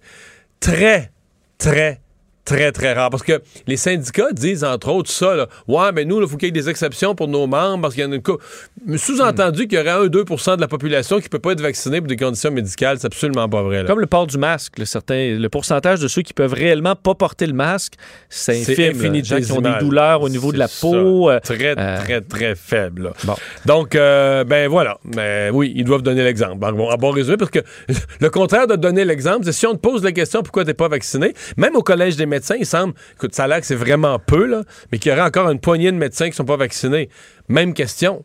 Même question. Le, patient te demande Ah oui, docteur, vous n'êtes pas vacciné, pourquoi? Hey, moi, je suis vraiment curieux d'entendre qu'est-ce que tu. Qu'est-ce Oui. que tu concoctes comme petite Toi, réponse? est-ce que tu sors du bureau du médecin pour t'en trouver un Alors autre? qu'à l'inverse, je sais pas si tu as vu ça, les médecins français ont demandé ce qui serait l'équivalent de la RAMQ ici, là, ont demandé de sortir, parce qu'ils l'ont, les, par les croisements de, de- listes, euh, ils l'ont, la liste de leurs patients, dont ils sont responsables, en tant que médecins de famille, la liste de patients dont ils sont responsables, qui ne sont pas vaccinés. Parce que les médecins de famille disent, nous, on suit des patients. Mettons, je sais pas, un médecin suit 1000 ou 2000 patients. Mais dis-moi, si dans mes patients, j'en ai 60 qui ne sont pas vaccinés, c'est de mon devoir de peut-être les convoquer, de jaser avec eux, de, de vérifier, exemple, si un a déjà eu des problèmes pulmonaires, mais d'y expliquer, écoute, faut que tu te fasses vacciner. Et j'ai trouvé ça intéressant comme démarche, tu sais, d'être proactif, que le médecin, dans son rôle de médecin de famille, parce que si on dit que tu suis des patients, tu t'occupes de leur bien-être en général, puis dans le cadre d'une pandémie, Bon, peut-être tu vas te faire revirer que tu vas pogner des complotistes dans le groupe qui vont t'envoyer promener comme médecin de famille. Mais Peut-être qu'il y avait des questions qu'ils n'osaient pas poser, puis là, Exactement. Peut-être que tu vas vraiment en convaincre ou répondre à des questions. Exactement. Exactement. Comme la tournée des pompiers pour les détecteurs de fumée. C'est un bon la tournée exemple. des, euh, des médecins. Euh, projet d'événement test. là. vous vous souvenez de cette annonce cet été euh, de Caroline Proux qu'on allait faire une espèce de concert test sur les plaines d'Abraham. Euh, à l'extérieur, 20 000 personnes. À l'intérieur, 5 000 personnes. euh, dans le but avec des scientifiques de l'Université Laval pour voir les dangers, là, ce que ça implique, est-ce que ça génère des cas ou pas. Euh, ben, c'est annulé. Euh, parce que la quatrième vague est trop forte. Alors, on n'a plus la, euh, l'assurance que ça peut, euh, que ça ça ne dérapera pas, dérapera pas en gros. Mais je me demande, est-ce que c'était pas inévitable? On s'attendait Ouais. à une hausse Ben, de cas cet automne, peut-être pas aussi élevée. Je, je vais te donner mon impression. Je, je mets ça, moi, dans une suite de communication avec l'annulation de la tournée de M. Legault hier, euh, d'un gouvernement qui veut donner à sa population, puis là, je veux pas comparer avec la première vague, là, ça semble beaucoup moins pire à ce moment-ci, mais quand même un petit électrochoc, comme juste dire, là, on, on entre dans une nouvelle phase. Il faut faire plus attention. Il y a eu beaucoup de li- liberté cet été. Puis c'est comme si le gouvernement... Annulation de la tournée du premier ministre. Annulation des, des, des spectacles tests. Un rappel Juste un général. rappel de dire, oups, il y a quelque chose qui vient de changer. Il faut faire plus attention. Un rappel à l'ordre. Stri- Et là, je suis vraiment du côté de la communication. Moi, je l'ai vu un peu comme ça. Euh, J'avais parlé à un, un expert de Barcelone qui avait fait le premier concert test dont on avait beaucoup parlé au mois de mars. Et lui disait euh, qu'il croyait que c'était risqué, le, le projet québécois, mais important pour avoir des réponses qui pouvaient être intéressantes pour le monde entier. Euh, Caroline Proux, aujourd'hui ministre du Tourisme, s'est expliquée là-dessus, disant qu'en gros, ben, on l'avait dit que c'était une possibilité. Je vous la laisse entendre. Dès le départ, euh, lors de la conférence de presse, vous vous souviendrez qu'on avait dit que si la situation épidémiologique devait changer, euh, nous pouvions donc décider de ne pas euh, faire ce concert test-là.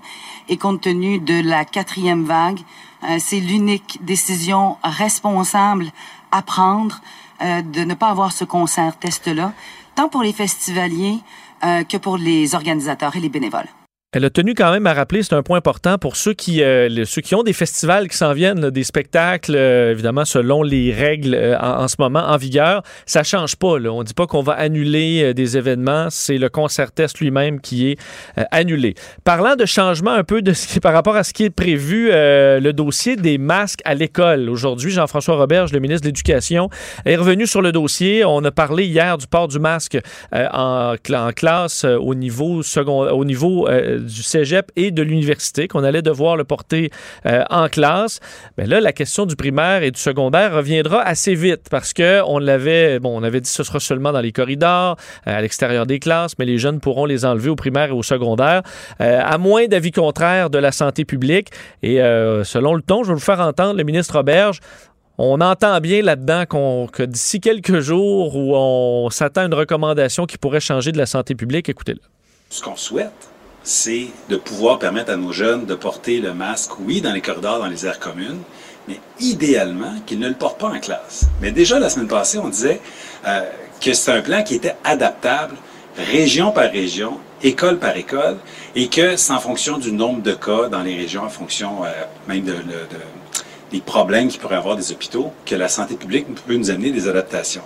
À ce jour, la santé publique ne nous a pas demandé de- de- d'étendre le port du masque en classe, mais je, le- je les ai relancés encore pour être bien certain, si c'est le cas dans toutes les régions, on va des réponses très bientôt. Bon. Ben, Moi, je pense que qu'on le fasse temporairement dans des régions ou dans, même dans des sous-régions où, il y a des éclosions, mais moi, je vais t'avouer, euh, je, pense que l'effort, la position initiale, l'effort pour essayer de maintenir le plus possible une école en normalité, là, je pense que c'était c'était apprécié par les parents. Je pense qu'il faut pas prendre de risques inutiles. Si on sait que dans une région donnée, le virus circule beaucoup, bon, on sait qu'il va aller circuler à l'école. C'est inévitable. Donc là, qu'on prenne plus de mesures. Euh, je reviens même sur les cégeps et les universités. Je vais t'avouer que y a beaucoup de jeunes du cégep, de l'université qui sont déçus, qui sont vaccinés, qui ont leurs deux doses, puis là, qui se disent, ben voyons, sais, on pensait avoir fait ce qu'il faut, puis là, on va encore suivre notre cours, trois heures de temps, le masque dans... Donc, euh, je je pense qu'il va falloir quand même réfléchir. Dans le cas des cégeps des universités, là, si on avait des classes, par exemple, complètement vaccinées, j'aimerais qu'on se dise, ben, regarde, faites la preuve que votre classe, là, tout le monde est vacciné. Mettons, vous êtes 30, 30 sur 30 sont vaccinés dans le groupe, on fait sauter le masque. Parlons élection fédérale euh, maintenant. Et euh, parce que bon, euh, on est en la euh, c'est quoi, le jour 4, jour 3 euh, de la campagne électorale. Ça avance déjà vite, jour 4. Et euh, ben, parlant de jour, nouvelle quand même importante parce que les Canadiens pourraient attendre jusqu'à cinq jours, Mario, avant de connaître l'issue de l'élection fédérale en raison du fameux vote par Enfin, on est comme les Américains. Ben, ben, ben oui, on pourrait. Est-ce qu'on peut se lancer dans une saga à l'américaine? Ben, pas pour deux raisons. Ben, en fait, pour une raison principale, c'est qu'il n'y a pas de parti qui devrait miser là-dessus sur euh, crier au scandale, euh, que ce soit Erin. O'Toole ou Justin Trudeau qui traînent de la patte. Euh, on ne peut pas s'imaginer ça. Mais aujourd'hui, le directeur général des élections du Canada, Stéphane Perrault, disait qu'avec la quantité de votes reçus par la poste, c'est ce qui va déterminer le délai. Il y en attendent des millions, là. Absolument. De sorte que on dit entre deux et cinq jours là, pour le décompte, c'est fort possible. Tout ça va dépendre de l'écart. Si Ben on oui. a un écart gigantesque, particulièrement gagnant, on pourrait le savoir le soir de l'élection. En fait, ça dépend de deux écarts. Ça dépend de l'écart dans le nombre de comtés, puis ça dépend des écarts dans les comtés. Mais évidemment, dans un scénario, je sais pas, là où euh, c'est beaucoup plus serré que prévu, que, je sais pas, moi, les conservateurs, les libéraux sont toutes les deux à, je sais pas, moi, 135 sièges, puis 130 en avance dans, mais là, ils sont en avance par, dans plusieurs comtés, ils sont en avance par à peine quelques centaines de votes, puis qu'il y a, mettons, il y a, y a 3000 votes par la, par la poste à compter, dans un comté où l'écart est de 300 tu peux pas déterminer le gagnant. Tu dis l'écart est beaucoup plus petit que le nombre d'enveloppes qu'on a à ouvrir. Donc là, tu pourrais te retrouver avec, euh, je sais pas moi, 20-30 comtés qui sont too close to call, là, trop Oui. serrés, trop serrés pour nommer un vainqueur compte tenu des bulletins. de- et que ces 30 comtés-là font la...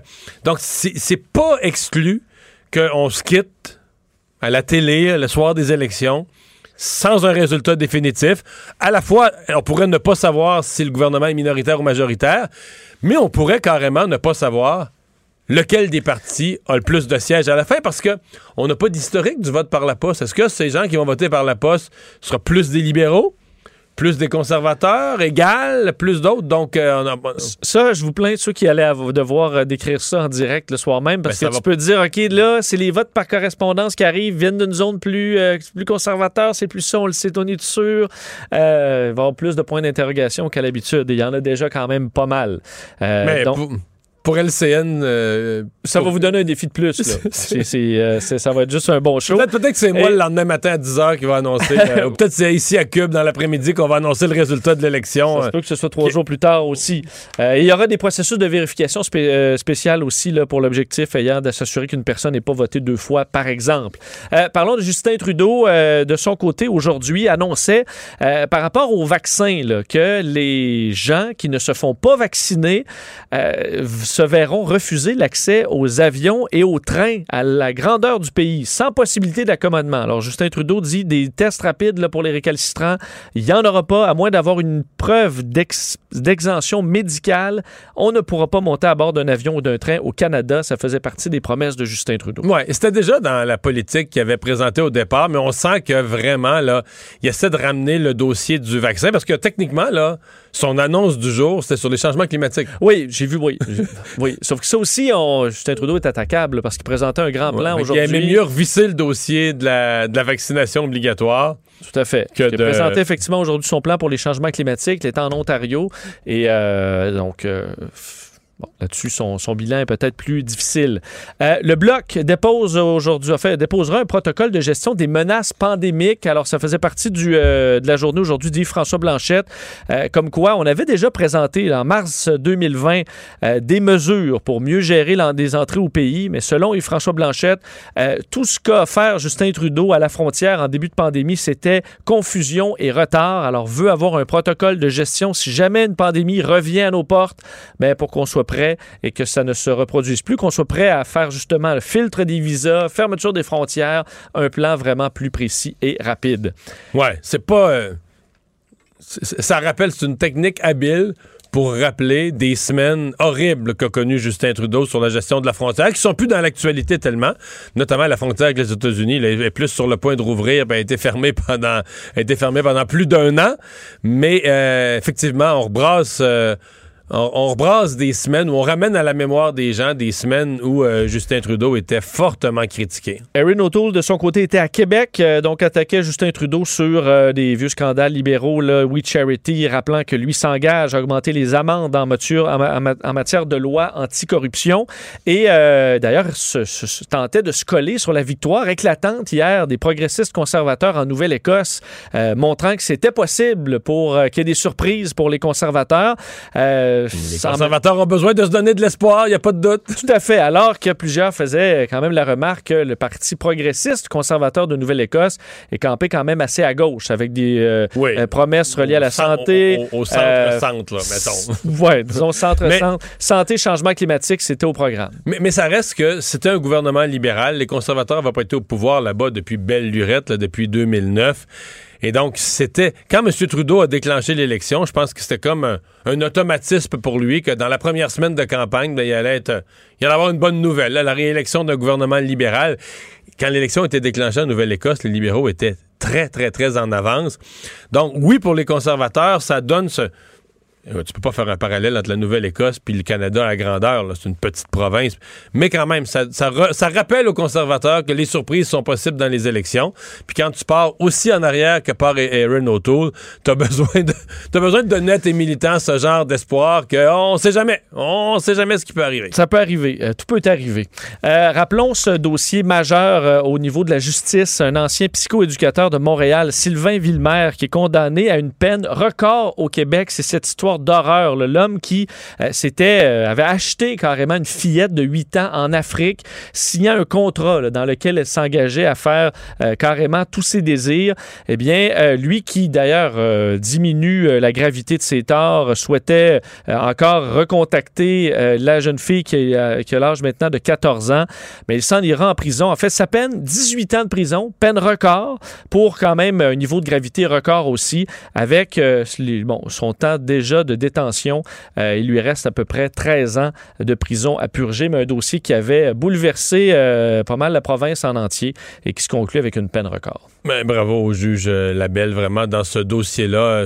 Je pense que c'est ce qu'on attendait. Pas compliqué. À un moment donné, tu dis toutes les circonstances sont aggravantes. La façon dont il s'est acheté quasiment un esclave sexuel jusqu'à les photos, tous les aspects étaient aggravants. Si à un moment donné, on veut que des choses, que des gens comprennent le message, il faut que les peines soient, proportionnelles.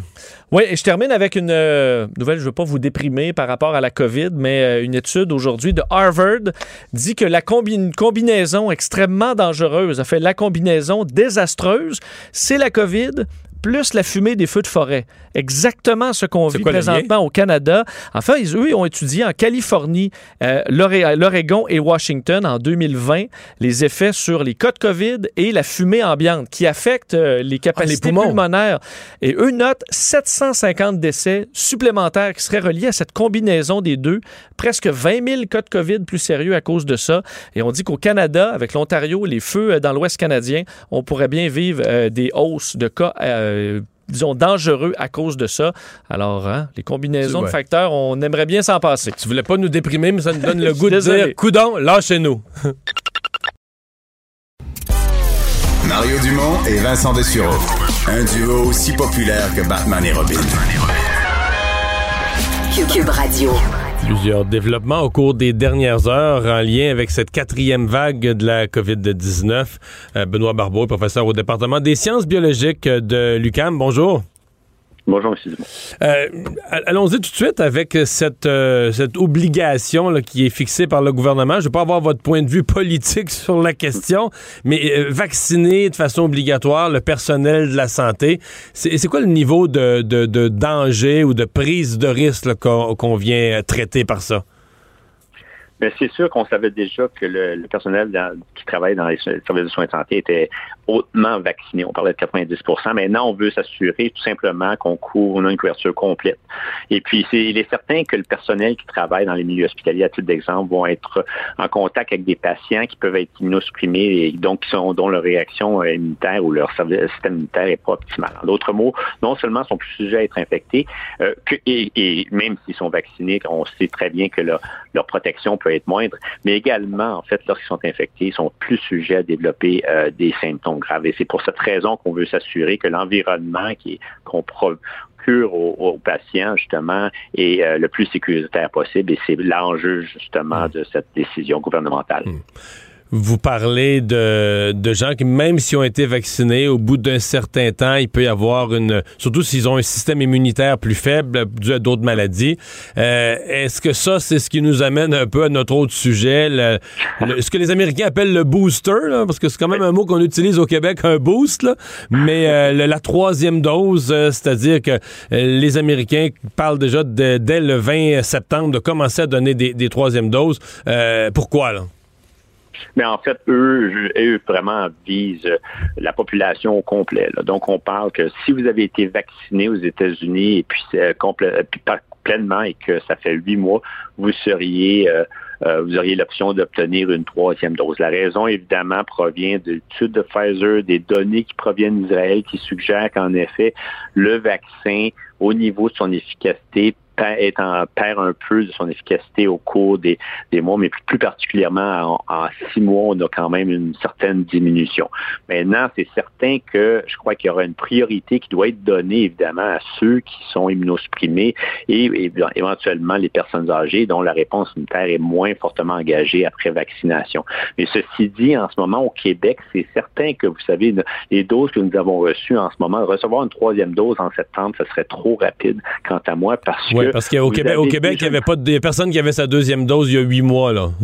Exactement. Et en plus, n'empêche que si on regarde ce que Moderna a sorti comme étude, leurs données suggèrent que même après six mois, on a une protection euh, face à, à la possibilité de développer des, tout simplement des symptômes après infection de, qui sont aussi forts qu'au tout début. Alors, Pfizer suggère des données un peu moins euh, encourageantes, dans le sens qu'après six mois, vous avez une chute au niveau de votre protection face aux symptômes, mais en général, si on parle de symptômes graves, les, euh, notre protection demeure très efficace. Alors, ceci dit, en ce moment, euh, la protection des gens qui ont été, la pro- protection face au virus pour les personnes qui ont été vaccinées demeure très forte et il n'y a pas besoin vraiment de, de de, s'empresser pour euh, parler d'une troisième dose.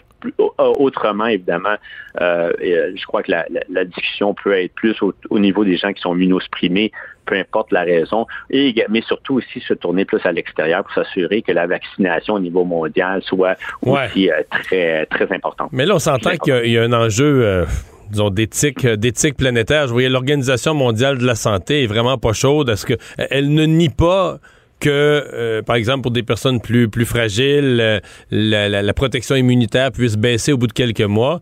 Mais l'Organisation mondiale de la santé dit on peut pas commencer à donner des troisièmes doses dans certains pays quand la vaccination est loin d'être complétée, s'amorce à peine dans, sur des continents entiers. Euh, Qu'est-ce qu'on va faire avec ça? Oui, puis je pense que c'est important. En fait, il y a des pays comme l'Israël, le Royaume-Uni, même l'Allemagne, ainsi les quelques pays européens qui ont décidé d'emboîter le pas. Et en fait, le problème, c'est que, comme vous avez mentionné, c'est à l'excès dans ces autres pays. Donc, il faut juste se rappeler en ce moment que le variant qui nous fait le plus mal, le variant Delta, eh bien, il a été généré, on pense du moins, mais surtout amplifié en Inde, qui est un pays qui était presque aucunement vaccinés. Que ça vous démontre que ces variants-là, qui peuvent être très dangereux et très transmissibles, ne sont pas nécessairement euh, des, des variants qui vont se développer plus particulièrement dans des pays euh, très vaccinés, mais plutôt dans des pays justement où il y a moins de vaccination? Et c'est pour cette raison justement qu'il faut ne pas trop euh, mettre l'accent sur cette fameuse troisième dose, surtout en ce moment où que on a encore une bonne, très bonne protection plus particulièrement au niveau des symptômes graves suite à une infection. Et puis, je crois qu'on devrait plutôt parler d'une vaccination à l'échelle mondiale et puis parler d'une dose éventuelle, une troisième dose, qui serait peut-être plus adaptée aux variants qui circuleraient à, à ce moment. Mais en ce moment, je crois que c'est en effet un, un peu hâtif de commencer à penser à vacciner, et plus particulièrement, ben, vacciner les, les personnes immunosupprimées, d'accord, mais au niveau de la population euh, générale ou qui a une très bonne euh, réponse immunitaire, je crois que c'est beaucoup trop hâtif et on doit absolument se tourner vers le- le- le- les autres pays à l'extérieur pour s'assurer justement que cette couverture vaccinale soit au niveau euh, planétaire et non pas uniquement dans certains pays qui bénéficient évidemment d'une situation euh, financière plus, beaucoup plus élevée. Ouais. Euh, si on élargit la discussion à ce qu'on a appelé la quatrième vague, j'aimerais savoir votre, euh, votre impression, vos attentes pour les semaines et les mois à venir? Bon, on comprend bien qu'avec le pourcentage de gens vaccinés, les nombres de décès qu'on a vus dans le passé, il n'y aura plus de ça.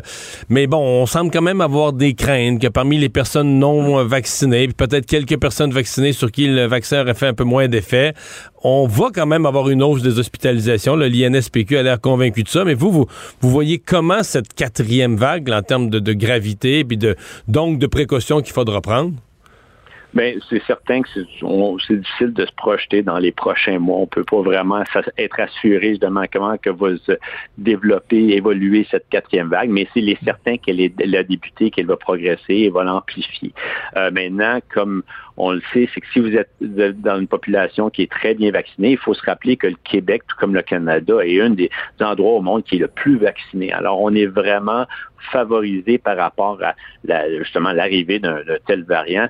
Mais il va arriver, ce qu'on va, ce qu'on va sûrement observer, c'est qu'il va y avoir une augmentation de cas d'infection qui pourrait être plus importante que de- au cours des derniers jours, des dernières semaines, mais n'empêche qu'en effet, le nombre d'hospitalisations devrait être contrôlé. Et Rappelons-nous, c'est la raison exacte, c'est exactement la raison pourquoi ces vaccins-là initialement ont été non seulement créés, mais aussi été évalués.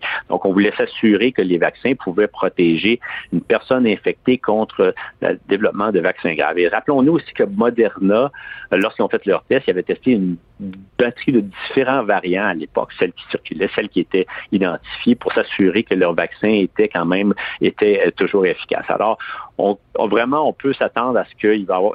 il est certain que, comme n'importe quel vaccin, euh, il n'y a aucun vaccin qui est 100% efficace. Il va y avoir des gens, en effet, qui vont être infectés, ça c'est certain, qui vont être contagieux, mais également, malheureusement, certains qui vont développer des symptômes graves. Il va y avoir une augmentation, évidemment, qui va tarder par rapport à l'augmentation des nombres de cas, mais une augmentation des hospitalisations. Mais on s'attend quand même à que cette augmentation-là soit beaucoup plus contrôlée. Il faut quand même s'assurer que le nombre de cas d'infection journalier ne soit pas, euh, n'augmente pas de façon explosive. Parce que c'est certain que si vous permettez au virus de se transmettre, surtout le variant Delta, de se transmettre plus au niveau de la population, bien, proportionnellement, même si vous n'avez pas, euh, pour un, vous n'avez pas le même nombre, le même pourcentage de personnes qui vont être hospitalisées par rapport à la situation de l'année dernière, vous allez avoir quand même une hausse de cas d'infection et qui nécessitera justement une hospitalisation. Alors, il faut tout de même être vigilant et être prudent. Puis je crois que, entre autres, l'annonce du gouvernement provincial, comme quoi que des endroits comme les universités, les cégeps de- devront conserver le port du masque en tout temps,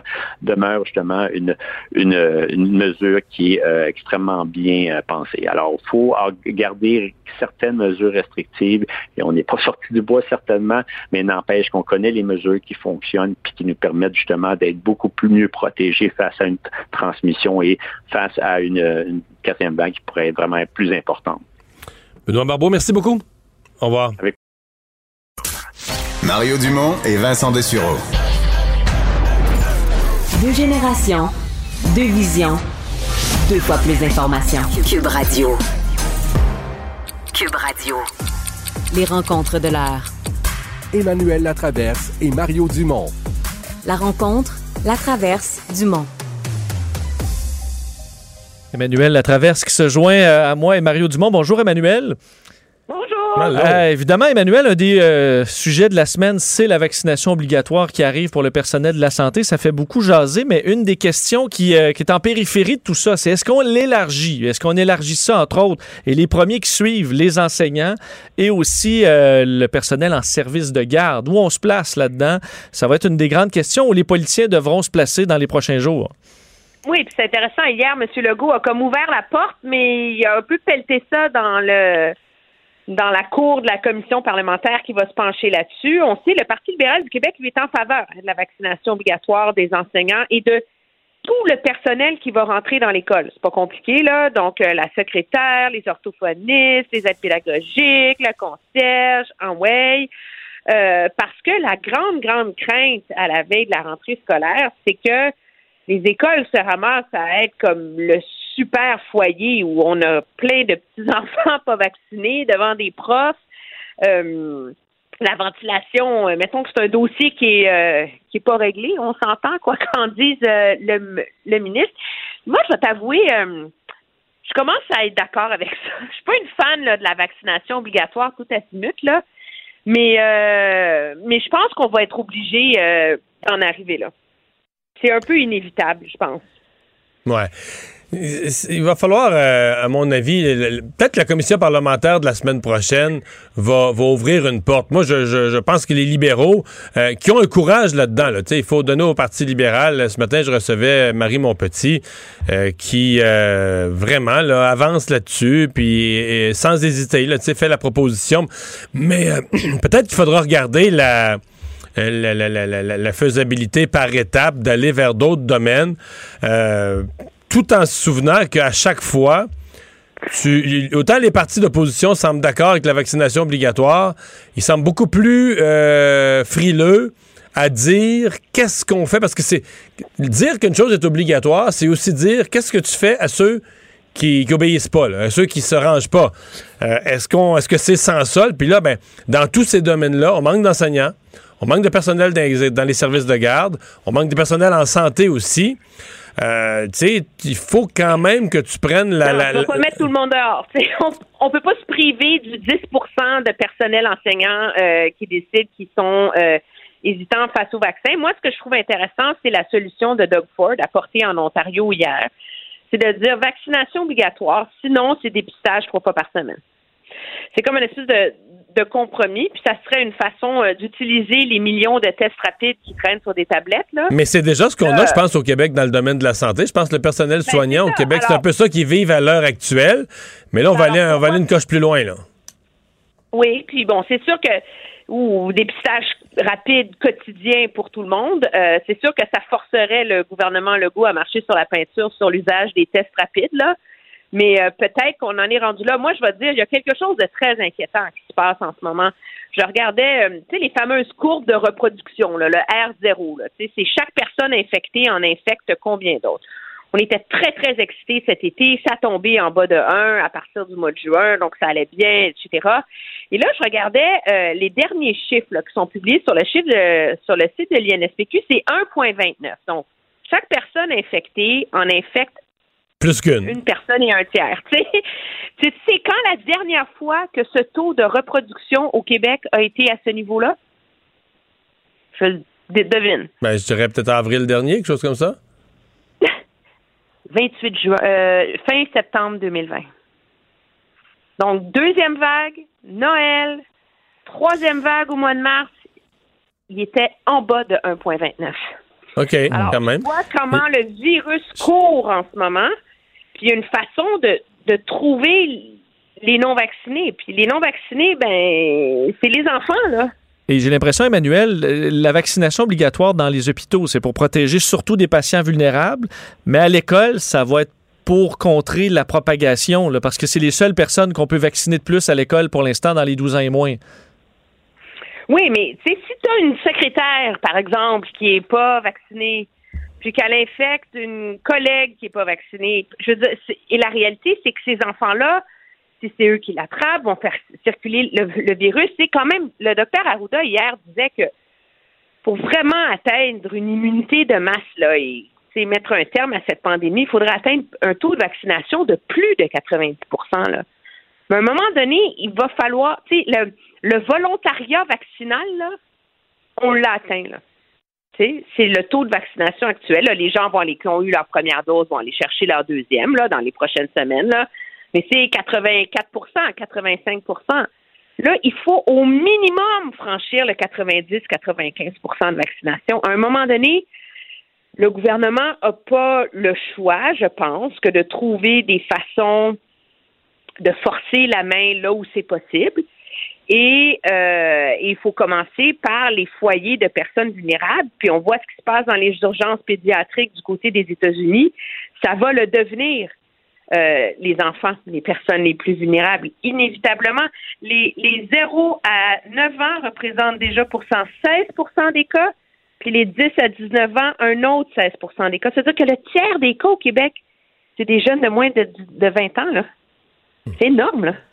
Mais euh, moi, je, je- je- souhaite que la, la discussion s'élargisse à des vaccinations obligatoires pour d'autres groupes. Mais j'ai sincèrement hâte de voir. J'ai peur qu'on arrive la semaine prochaine puis qu'on soit déçu. Qu'on on pense qu'on va on arrive à un consensus des partis à la commission parlementaire. Mais j'ai peur qu'on soit déçu, qu'on arrive au contraire. C'est-à-dire que, mettons, euh, Québec solidaire puis le PQ, ce que j'ai entendu aujourd'hui, c'est dire oui, oui, on veut la vaccination obligatoire, mais que, ceux qui, mais que ceux qui la prennent pas, il leur arrive rien. Ou encore, on les met dans d'autres tâches plus faciles. OK, fait que dans le fond, t'es. Les, vaccinations obligatoires, mais les non-vaccinés sont récompensés plutôt que d'être punis. Ça ça peut pas marcher, là. Donc, euh, j'ai hâte de voir comment les partis syndicalistes vont se rallier à dire, OK, la vaccination obligatoire, ça veut dire que si tu la refuses, là, il y a une conséquence. Puis une conséquence avec un C majuscule, là, une conséquence négative. Et j'ai bien, bien hâte de voir comment on va...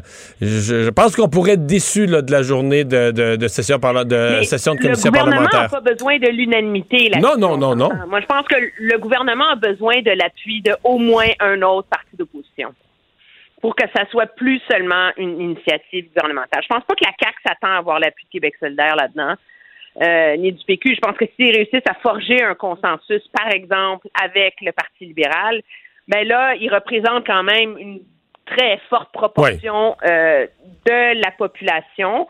Puis ils s'immunisent aussi contre les critiques, les critiques futures. Moi, je suis d'accord avec le fait qu'il faille avancer très doucement sur ces enjeux-là. Euh, on est tellement écœuré de la pandémie qu'on serait prêt à sacrifier plein de principes fondamentaux juste pour que ça finisse. Ces principes fondamentaux-là, ils sont les appels fondamentaux parce qu'ils sont supposés être non négociables. On les a déjà sacrifiés en termes de, de couvre-feu, de pouvoir policier pendant les vagues passées. Euh, la vaccination obligatoire, c'est un autre débat qui est beaucoup plus large, mais au moins au Québec, c'est, on espère que ça va être mené avec un minimum de sérénité plutôt que l'espèce de chasse aux sorcières délirante là, qui a lieu en ce moment dans la campagne fédérale. Justement, sur la campagne fédérale, Emmanuel et Mario, euh, Erin O'Toole était à Québec aujourd'hui et euh, tente euh, ben, de, de séduire les Québécois. D'ailleurs, j'ai un extrait de ce qu'il disait aujourd'hui sur la présentation de son plan pour le Québec. On a une équipe, on a une plateforme politique, on va agir et aujourd'hui, on va, je vais parler sur notre approche spécifique, notre engagement en- envers les, les enjeux, les valeurs importantes pour les Québécois et Québécoises. Donc, l'équipe est là. euh, on a le plan. Est-ce qu'ils vont réussir à séduire quelques Québécois de plus? C'est une bonne question parce que euh, c'est pas la première fois. Ce qui frappe, euh, c'est que c'est pas la première fois qu'un chef conservateur il va d'un de grands discours nationalistes. Euh, depuis Stephen Harper, à chaque élection, le- le- les conservateurs veulent faire une percée au Québec. Bon, on pourrait dire qu'ils en ont fait une certaine. Il fut une époque, il n'y avait plus de conservateurs du tout au Québec. Là, ils ont la région de Québec, un peu de Chaudière-Appalaches. Des fois, un comté euh, au Saguenay-Lac-Saint-Jean, en ont eu, dans le Bas-Saint-Laurent. Donc, euh, une dizaine en tout. Puis ça a baissé un peu en, haut, en bas de 10, puis un peu en haut de 10. Mais, disons, une vraie percée, là, est-ce que c'est possible cette fois-ci? Ils vont visiblement le réessayer. Euh, chose certaine, c'est que les gens qui feront un parallèle avec Andrew Scheer, qui avait fait un discours très semblable, qui avait fait une ouverture au Québec. À mon avis, M. Scheer avait fait son ouverture au Québec à un moment où on ne l'écoutait plus. Qu'il l'a fait vers la fin de la campagne. Et après qu'il fut passé au face-à-face de TVA et qu'il a fait ses déclarations sur l'avortement, c'était fini. Là. Je veux dire, les- game over. c'était ça, c'était fini. Donc, ok. donc faire, faire une déclaration d'amour à une personne qui ne t'écoute plus, c'est une perte de temps. Il- ça donnait.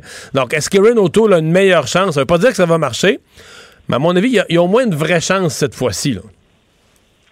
Oui, je pense que ce qui est intéressant, c'est que tu fais référence au fameux discours que M. Harper avait fait pour le Québec en 2005.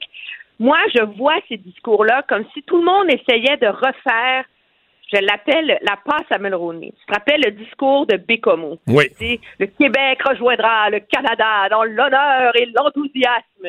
C'est un peu l'espèce de main tendue hein, du Parti conservateur vers le Québec. Euh, c'est un passage obligé pour un chef à cause du niveau de méfiance de l'électorat québécois face euh, aux conservateurs, à cause de la question des changements climatiques, pour commencer, de l'industrie pétrolière, et à cause de la question de l'avortement, qui finit par toujours prendre en otage tous les chefs conservateurs. Ce qui est intéressant, c'est que ce soir, vous allez voir, ce que je peux vous dire, c'est que il va, M. O'Toole va offrir un contrat aux Québécois qui va signer donc, c'est comme, c'est plus qu'une promesse électorale, tu sais, quasiment, là.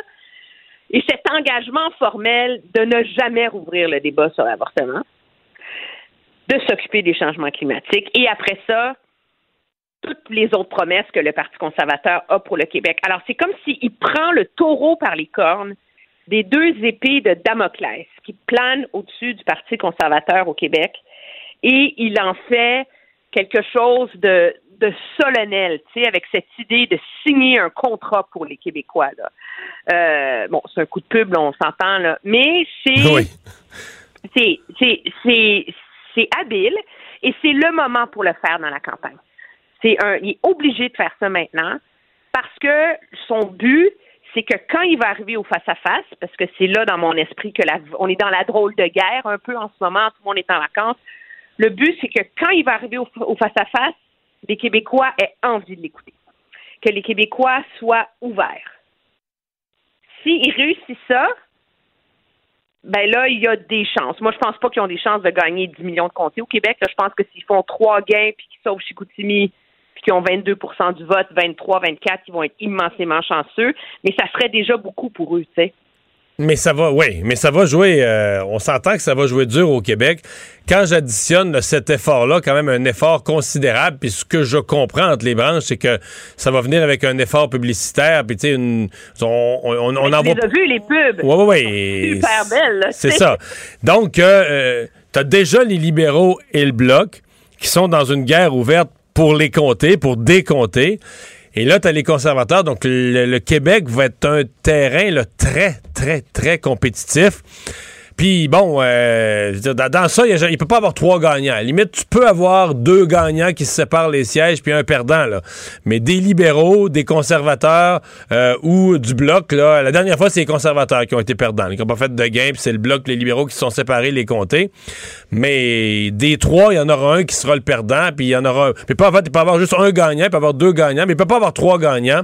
Donc, à mon avis, là, on- cette campagne-là au Québec, plus on va avancer, plus elle va se jouer très, très, très, très, très, très vive. Moi, je trouve que pour les, pour les conservateurs, pour Erin O'Toole ici, c'est comme si- s'il y a une cohérence d'ensemble. C'est-à-dire, tu peux pas faire une déclaration d'amour une fois. Il faut que, faut que dans le reste de la campagne, dans les débats, dans les, dans l'ensemble des prises de position, faut que ce que les Québécois vont entendre comme un message très, un appel conservateur au Québec, faut que ça sonne juste tous les autres jours de la campagne. Faut que, Ça être test.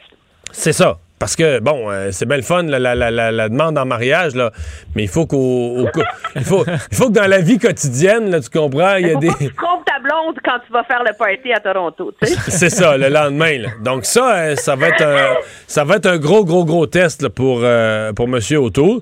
Euh, mais euh, j'ai- quand même... euh, je, je trouve que les conservateurs ont l'avantage d'avoir des attentes limitées. C'est-à-dire que Andrew Scheer a tellement déçu, pas tellement laissé les gens pantois, que, tu sais, des fois, bon, ben, pour l'élection d'après, tu sais, quand les attentes sont. C'était le principe de Jean Chrétien, là. Quand les attentes sont au plancher, quand les attentes sont à zéro, les gens peuvent juste être agréablement surpris. Jean Chrétien a gagné tous ses débats comme ça. Oui, mais ce qui et je pense qu'un espoir caché des conservateurs, c'est que en ce moment, les libéraux là, ils veulent que Andrew, euh, que voyons, que Erin O'Toole monte au Québec.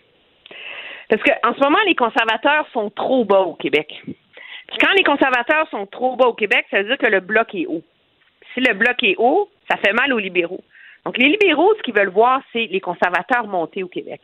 Parce que le transfert de vote, principalement, il se fait entre bloquistes et conservateurs. Là. Et, euh, et donc, pour l'instant, dans la campagne, on va voir pendant combien de temps ils vont se retenir, mais la guerre ouverte au Québec est entre libéraux et bloquistes. Et ça, ça laisse un peu à M. O'Toole son espèce de, de champ libre là, pour essayer sa campagne de séduction. Donc, il faut qu'il profite de cette accalmie sur son dos pour essayer de marquer le plus de petits points possible pendant parce que ça sera pas éternel là, ça. là. À un moment donné, si ça marche, son truc, il va se mettre à monter, puis c'est là que ça va se corser, tu sais. Mais c'est à suivre. Mais la campagne, euh, cette campagne commence à être, euh, être pas mal intéressante. Hein, merci, Emmanuel. À demain. Très bien, au revoir. Le hockey a tellement évolué, les jeunes maintenant, ils ont des skills comme ça se peut pas. Puis ces kids-là, ils rêvent à... Jean-François Barry.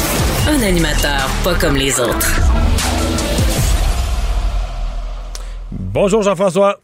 Hey, bonjour, messieurs. Est-ce que Carey Price est toujours hot? Hey, vous souvenez-vous, l'année passée, on avait parlé de ça parce que c'est une nouvelle qui est sortie chez les parieurs, comme quoi Carey Price était plus dans le top 5 des, des gardiens euh, pour gagner le Vizina. On avait parlé de ça ensemble. Ben, visiblement, sa belle, euh, ride euh, pendant les séries éliminatoires l'ont ramené dans les bonnes grâces des preneurs au livre, puisque là, il est dans le top 5 euh, pour gagner le Vizina cette année. Sans surprise, c'est Andrei Vasilevski qui est premier. Il y a Marc-André Fleury aussi qui est là, ainsi que Philippe Grubauer dans le, dans le top 5. Mais donc, Carey qui est de retour. Et euh, je ne sais pas si vous aviez vu ça passer dans les dernières semaines, mais Robin Leonard ne l'avait pas mis, lui, dans. il avait donné une entrevue, puis il disait que non, ouais. Carey faisait plus partie du top 5. Tu avais vu ça passer? Oui, j'ai vu ça passer. J'ai quand même posé une question sur, euh, ouais. sur Carey. C'est-à-dire que. Il n'y a pas de doute qu'il a été excellent durant les séries éliminatoires. Clairement moins bon contre Tampa Bay là, pour une coupe de match. Mais bon, dans l'ensemble des séries, c'est à cause de lui que le Canadien s'est rendu où il s'est rendu. Mm -hmm. Mais il y avait eu, à cause d'une blessure, un mois, un mois et demi de congé avant. Il avait été bon dans les séries précédentes, avait un mois de congé. Tu me vois venir. Est-ce que ouais. Carey Price peut encore garder les buts, mettons, 60 matchs sur 84 dans une saison, puis euh, un autre, mettons, euh, 20 matchs consécutifs ou 25 matchs consécutifs pour aller gagner la Coupe Stanley? La réponse, c'est non. La, la réponse, c'est un non. gardien vieillissant qui va te donner Oui. dans les prochaines années de moins en moins de matchs. Puis à mon avis, il n'y a plus de trophée. En tout cas, à moins que tu amènes la Coupe Stanley. À mon avis, il n'y a plus de trophée Vézina quand tu es, sur les rendements décroissants. Puis que, à mon avis, on n'est pas loin de dire dans deux ans, là, au rythme où il vieillit. Puis, euh, c'est sur les 84 matchs de la saison. S'il t'en donne 42 bons, tu vas être content. Là. Je pense qu'on approche de ça. On n'ose pas se dire ça à Montréal, mais Oui. Ben moi, je suis à la même place que toi. Puis là, c'est sûr qu'il y en a qui vont nous dire Marc-André Fleury l'a gagné cette année, puis il est encore plus vieux que Carey Price. Mais Marc-André a l'air moins usé. Euh, Souviens-toi, euh, son, son ancien gardien, son ancien entraîneur des gardiens, Stephen Waite, avait dit qu'il était magané de partout. Il passe encore au- sous le bistouri. Carey, cette année, euh, il peut pas. Puis moi, je, vous faisais la nouvelle, ça nous permet de parler de, de mais il n'y a aucune chance que Carey Price remporte euh, le Vizina, exactement pour les raisons que tu viens de nommer. Euh, on doit au moins 55 à 60 parties. Puis en plus de ça, on doit avoir une équipe gagnante en avant de nous autres. Là. Le Canadien doit faire les séries si Carey veut gagner le, le Vézina.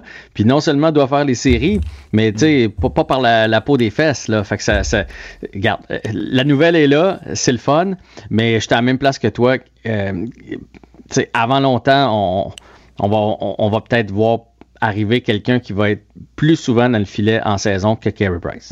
Mais tu sais, toute cette discussion-là, c'est aussi ma crainte à moi. Là. Je suis peut-être un pessimiste de nature, mais que l'on soit un peu déçu. Je pense entre autres aux nouveaux partisans qui regardaient pas le hockey, qui se sont mis à regarder ça dans les séries, là, quand le Canadien, le septième match contre Toronto, puis les deux séries dans Mhm. le Price. je pense que si ces gens-là, ils sortent, ils recommencent au début octobre, et là, on se remet au hockey, puis tout ça.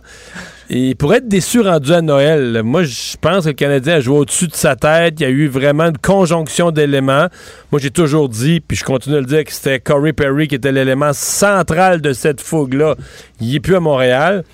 Fait qu'on pourrait revenir avec la petite équipe qui battait jamais Calgary cette année, là.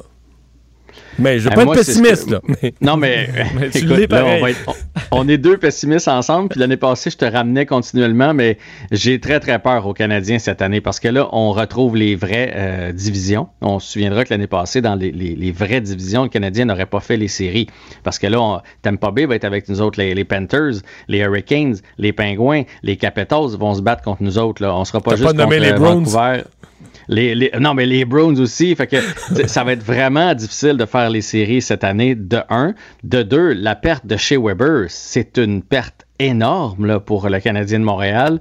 Euh, la perte de Corey Perry. Puis bon, ben Price, on verra de quelle façon il se remet de sa blessure. Puis ça, c'est sans compter Philippe Dano aussi qui est, qui est, parti. Là. Fait que ça, ça va être excessivement difficile pour le Canadien. Puis oui, le Canadien, on a vibré l'année passée, mais sais, on était à un petit but contre les Maple Leafs de Toronto de, de- d'avoir des sortir en première ronde, là, partout, ouais. là. Oui, Ouais. c'est ça. Fait que on en a profité, c'est parfait. On va savourer cette année. Je continue de penser que le Canadien va avoir une équipe excitante, au moins à regarder. Là, Suzuki, Caulfield Ouais, va nous faire vibrer, Toffoli va nous faire vibrer. T'sais, Au moins, on a une équipe. Romanov va avoir un peu plus de galons. Il va être plus le fun à regarder jouer que dans les dernières années. Mais est-ce que le Canadien est devenu une puissance de la Ligue nationale de hockey? Eh ben, pas du Ouais. tout. Vous me dites en gros que les équipes Cendrillon, c'est jamais la même à chaque année. Là. Ben, Ben, c'est en plein ça. Prenons l'exemple de, de Dallas, euh, Vincent. Dallas, l'année d'avant, s'était rendu en finale de la Coupe Stanley avec Corey Perry, d'ailleurs, dans ses rangs, euh, contre ces mêmes Lightning de Tampa Bay. Et euh, Dallas a fait quoi en série cette année? Ben, en fait, il était pas là.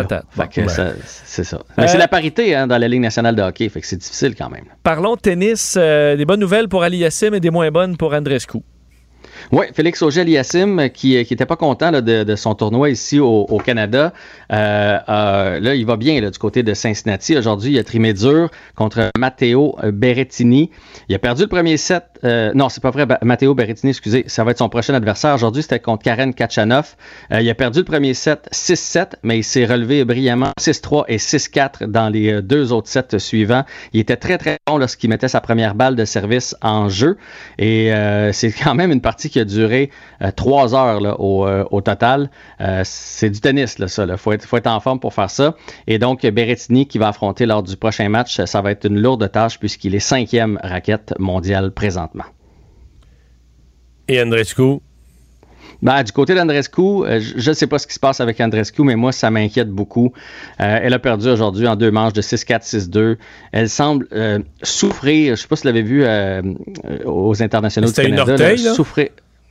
Il y a toujours de quoi. On dirait que son corps veut, veut pas. On- on- Il y a quelque chose qui ne fonctionne pas parce que elle, elle n'est pas la même depuis qu'elle essaie de revenir de ses blessures. Aujourd'hui, c'est défaite de 6-4, 6-2 au deuxième tour contre Carolina Mucho. euh, Muchova, c'est- c'est pas une joueuse qui devrait battre Andrescu si Andrescu était en forme. Donc, est-ce que c'est la rouille, le fait qu'elle n'a pas joué ce genre de match-là dans les dernières années à cause de la pause, ou il y a physiquement quelque chose qui l'empêche de s'entraîner adéquatement, de mettre, tu sais, quand on arrive là-bas, là, à ce niveau-là, c'est, comme des F1, là, ces athlètes-là, là. Tu changes l'aileron un petit peu, puis euh, tu prends le champ, là, puis on dirait que c'est ça qui est arrivé avec Andrescu.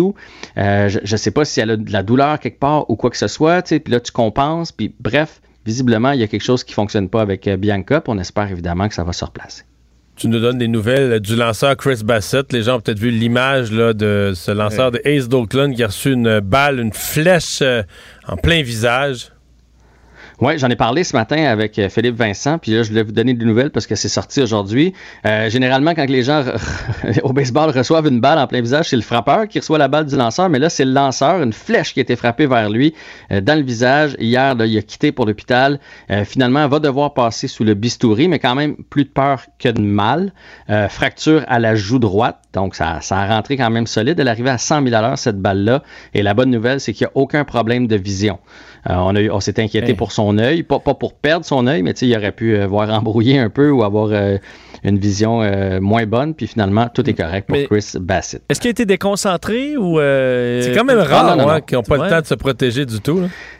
Mais ça arrive une fois de temps en temps que, que le, le- le frappeur frappe vers le lanceur, puis généralement, ils réussissent à l'éviter. Des fois, à leur pogne dans le dos. Souvent, ils ont le réflexe même de l'attraper avec leurs gants. Tu sais, on voit ça souvent, c'est un réflexe, c'est- c'est juste de la chance.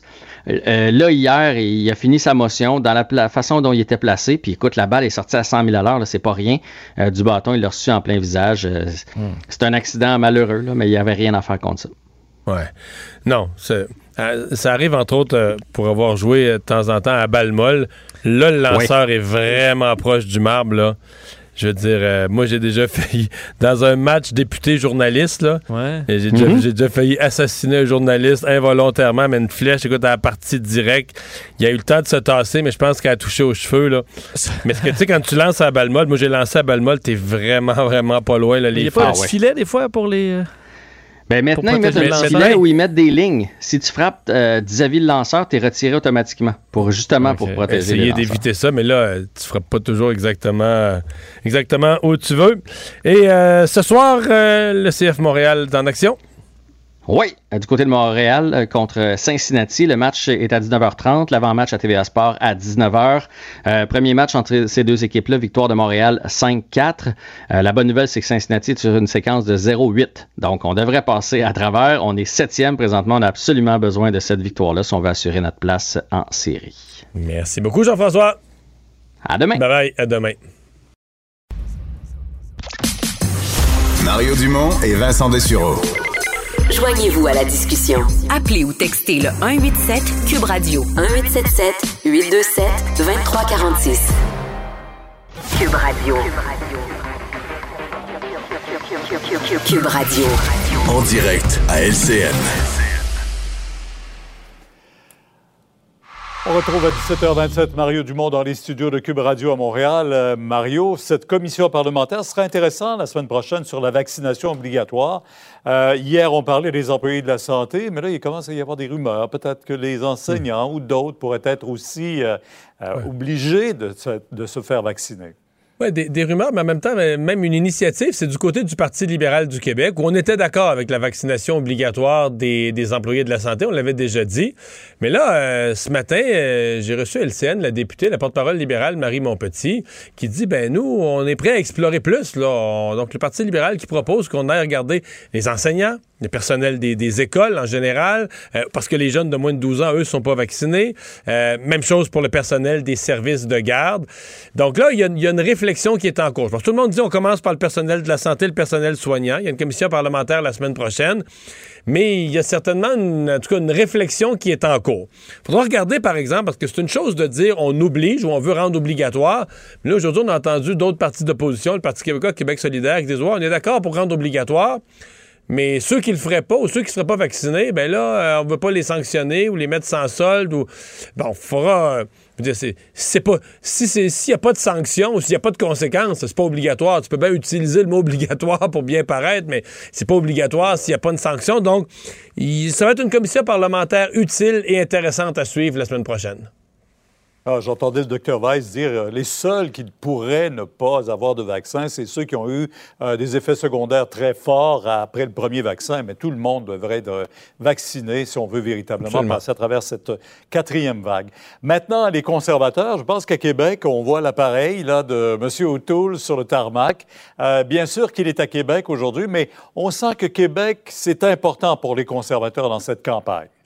Oui, mais aujourd'hui, ça va être plus que Québec. Dans les prochaines minutes, toutes les indications qu'on a, c'est qu'il va donner un discours euh, très nationaliste d'une certaine manière, un appel aux nationalistes.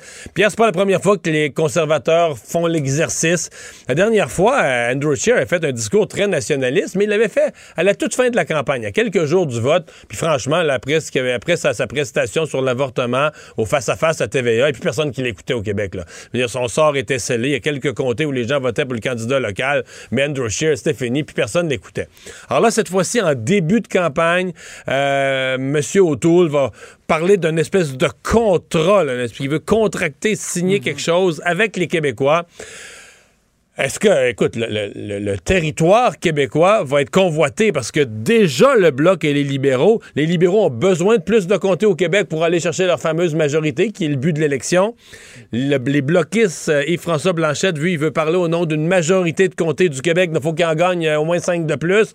Et les conservateurs euh, veulent faire une offre aux Québécois, donc c'est pas tout le monde qui va gagner. Il va y avoir des gagnants et des perdants à la fin de l'exercice.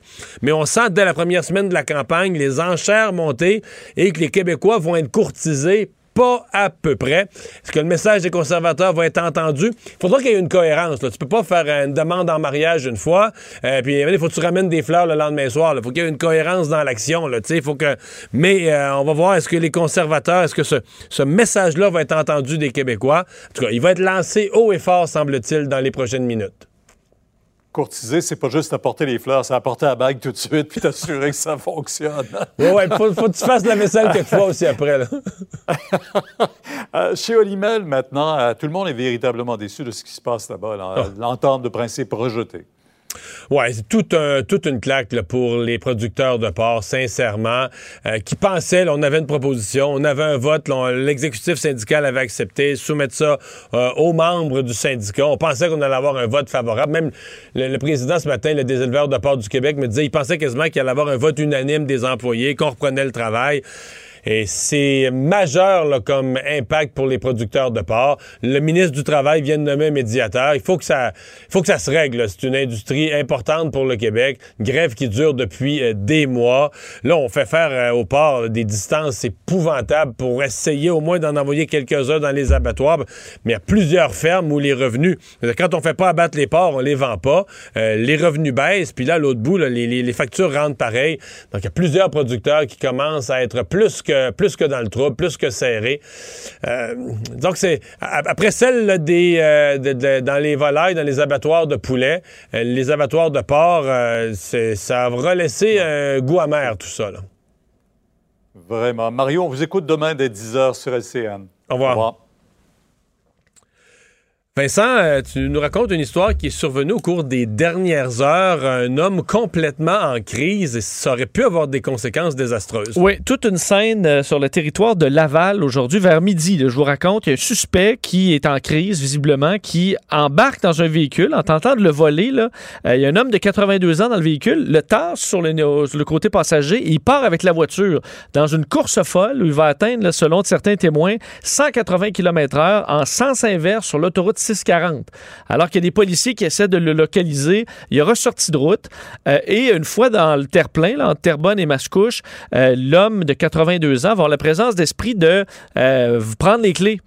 Euh, et à ce moment-là, l'homme en crise va quitter la voiture, se mettre à courir dans toutes les directions, essayer d'embarquer dans un camion, euh, sera repoussé par le chauffeur qui réussira à le sortir de là, va commencer à sauter sur un deuxième poids lourd. Et c'est à ce moment-là que des, des, citoyens ont dit, OK, là, c'est assez, et euh, l'ont maîtrisé. On parle d'une dizaine de citoyens qui ont réussi à maîtriser l'homme, semble-t-il, difficilement parce qu'il était dans un, tel état de crise. Ça, là, c'est fort à l'infini. Quelqu'un qui est complètement sénère en crise comme ça. C'est un peu dangereux à maîtriser parce que ça frappe, ça soigne dans toutes les directions. Oui, alors là, les policiers de Terrebonne ont réussi à arriver euh, l'ont menotté, mais pour montrer à quel point il était en crise, euh, il a été transporté à l'hôpital euh, dans un état critique et on craindrait, pour sa vie. En fait, au moment où les policiers sont arrivés, il s'est évanoui tout d'un coup. Alors, est-ce que c'est de la drogue? Qu'est-ce qui s'est passé dans son cas? On parle d'une crise vraiment majeure. Heureusement, ben lui est dans un état critique. L'homme de 82 ans, blessé légèrement. Il aurait pu avoir un accident très grave sur la 640 qui a été évité heureusement. Merci Vincent, merci à vous d'avoir été là. Rendez-vous demain 15h30. Je vous laisse au bon soin de Sophie Durocher. Cube Radio.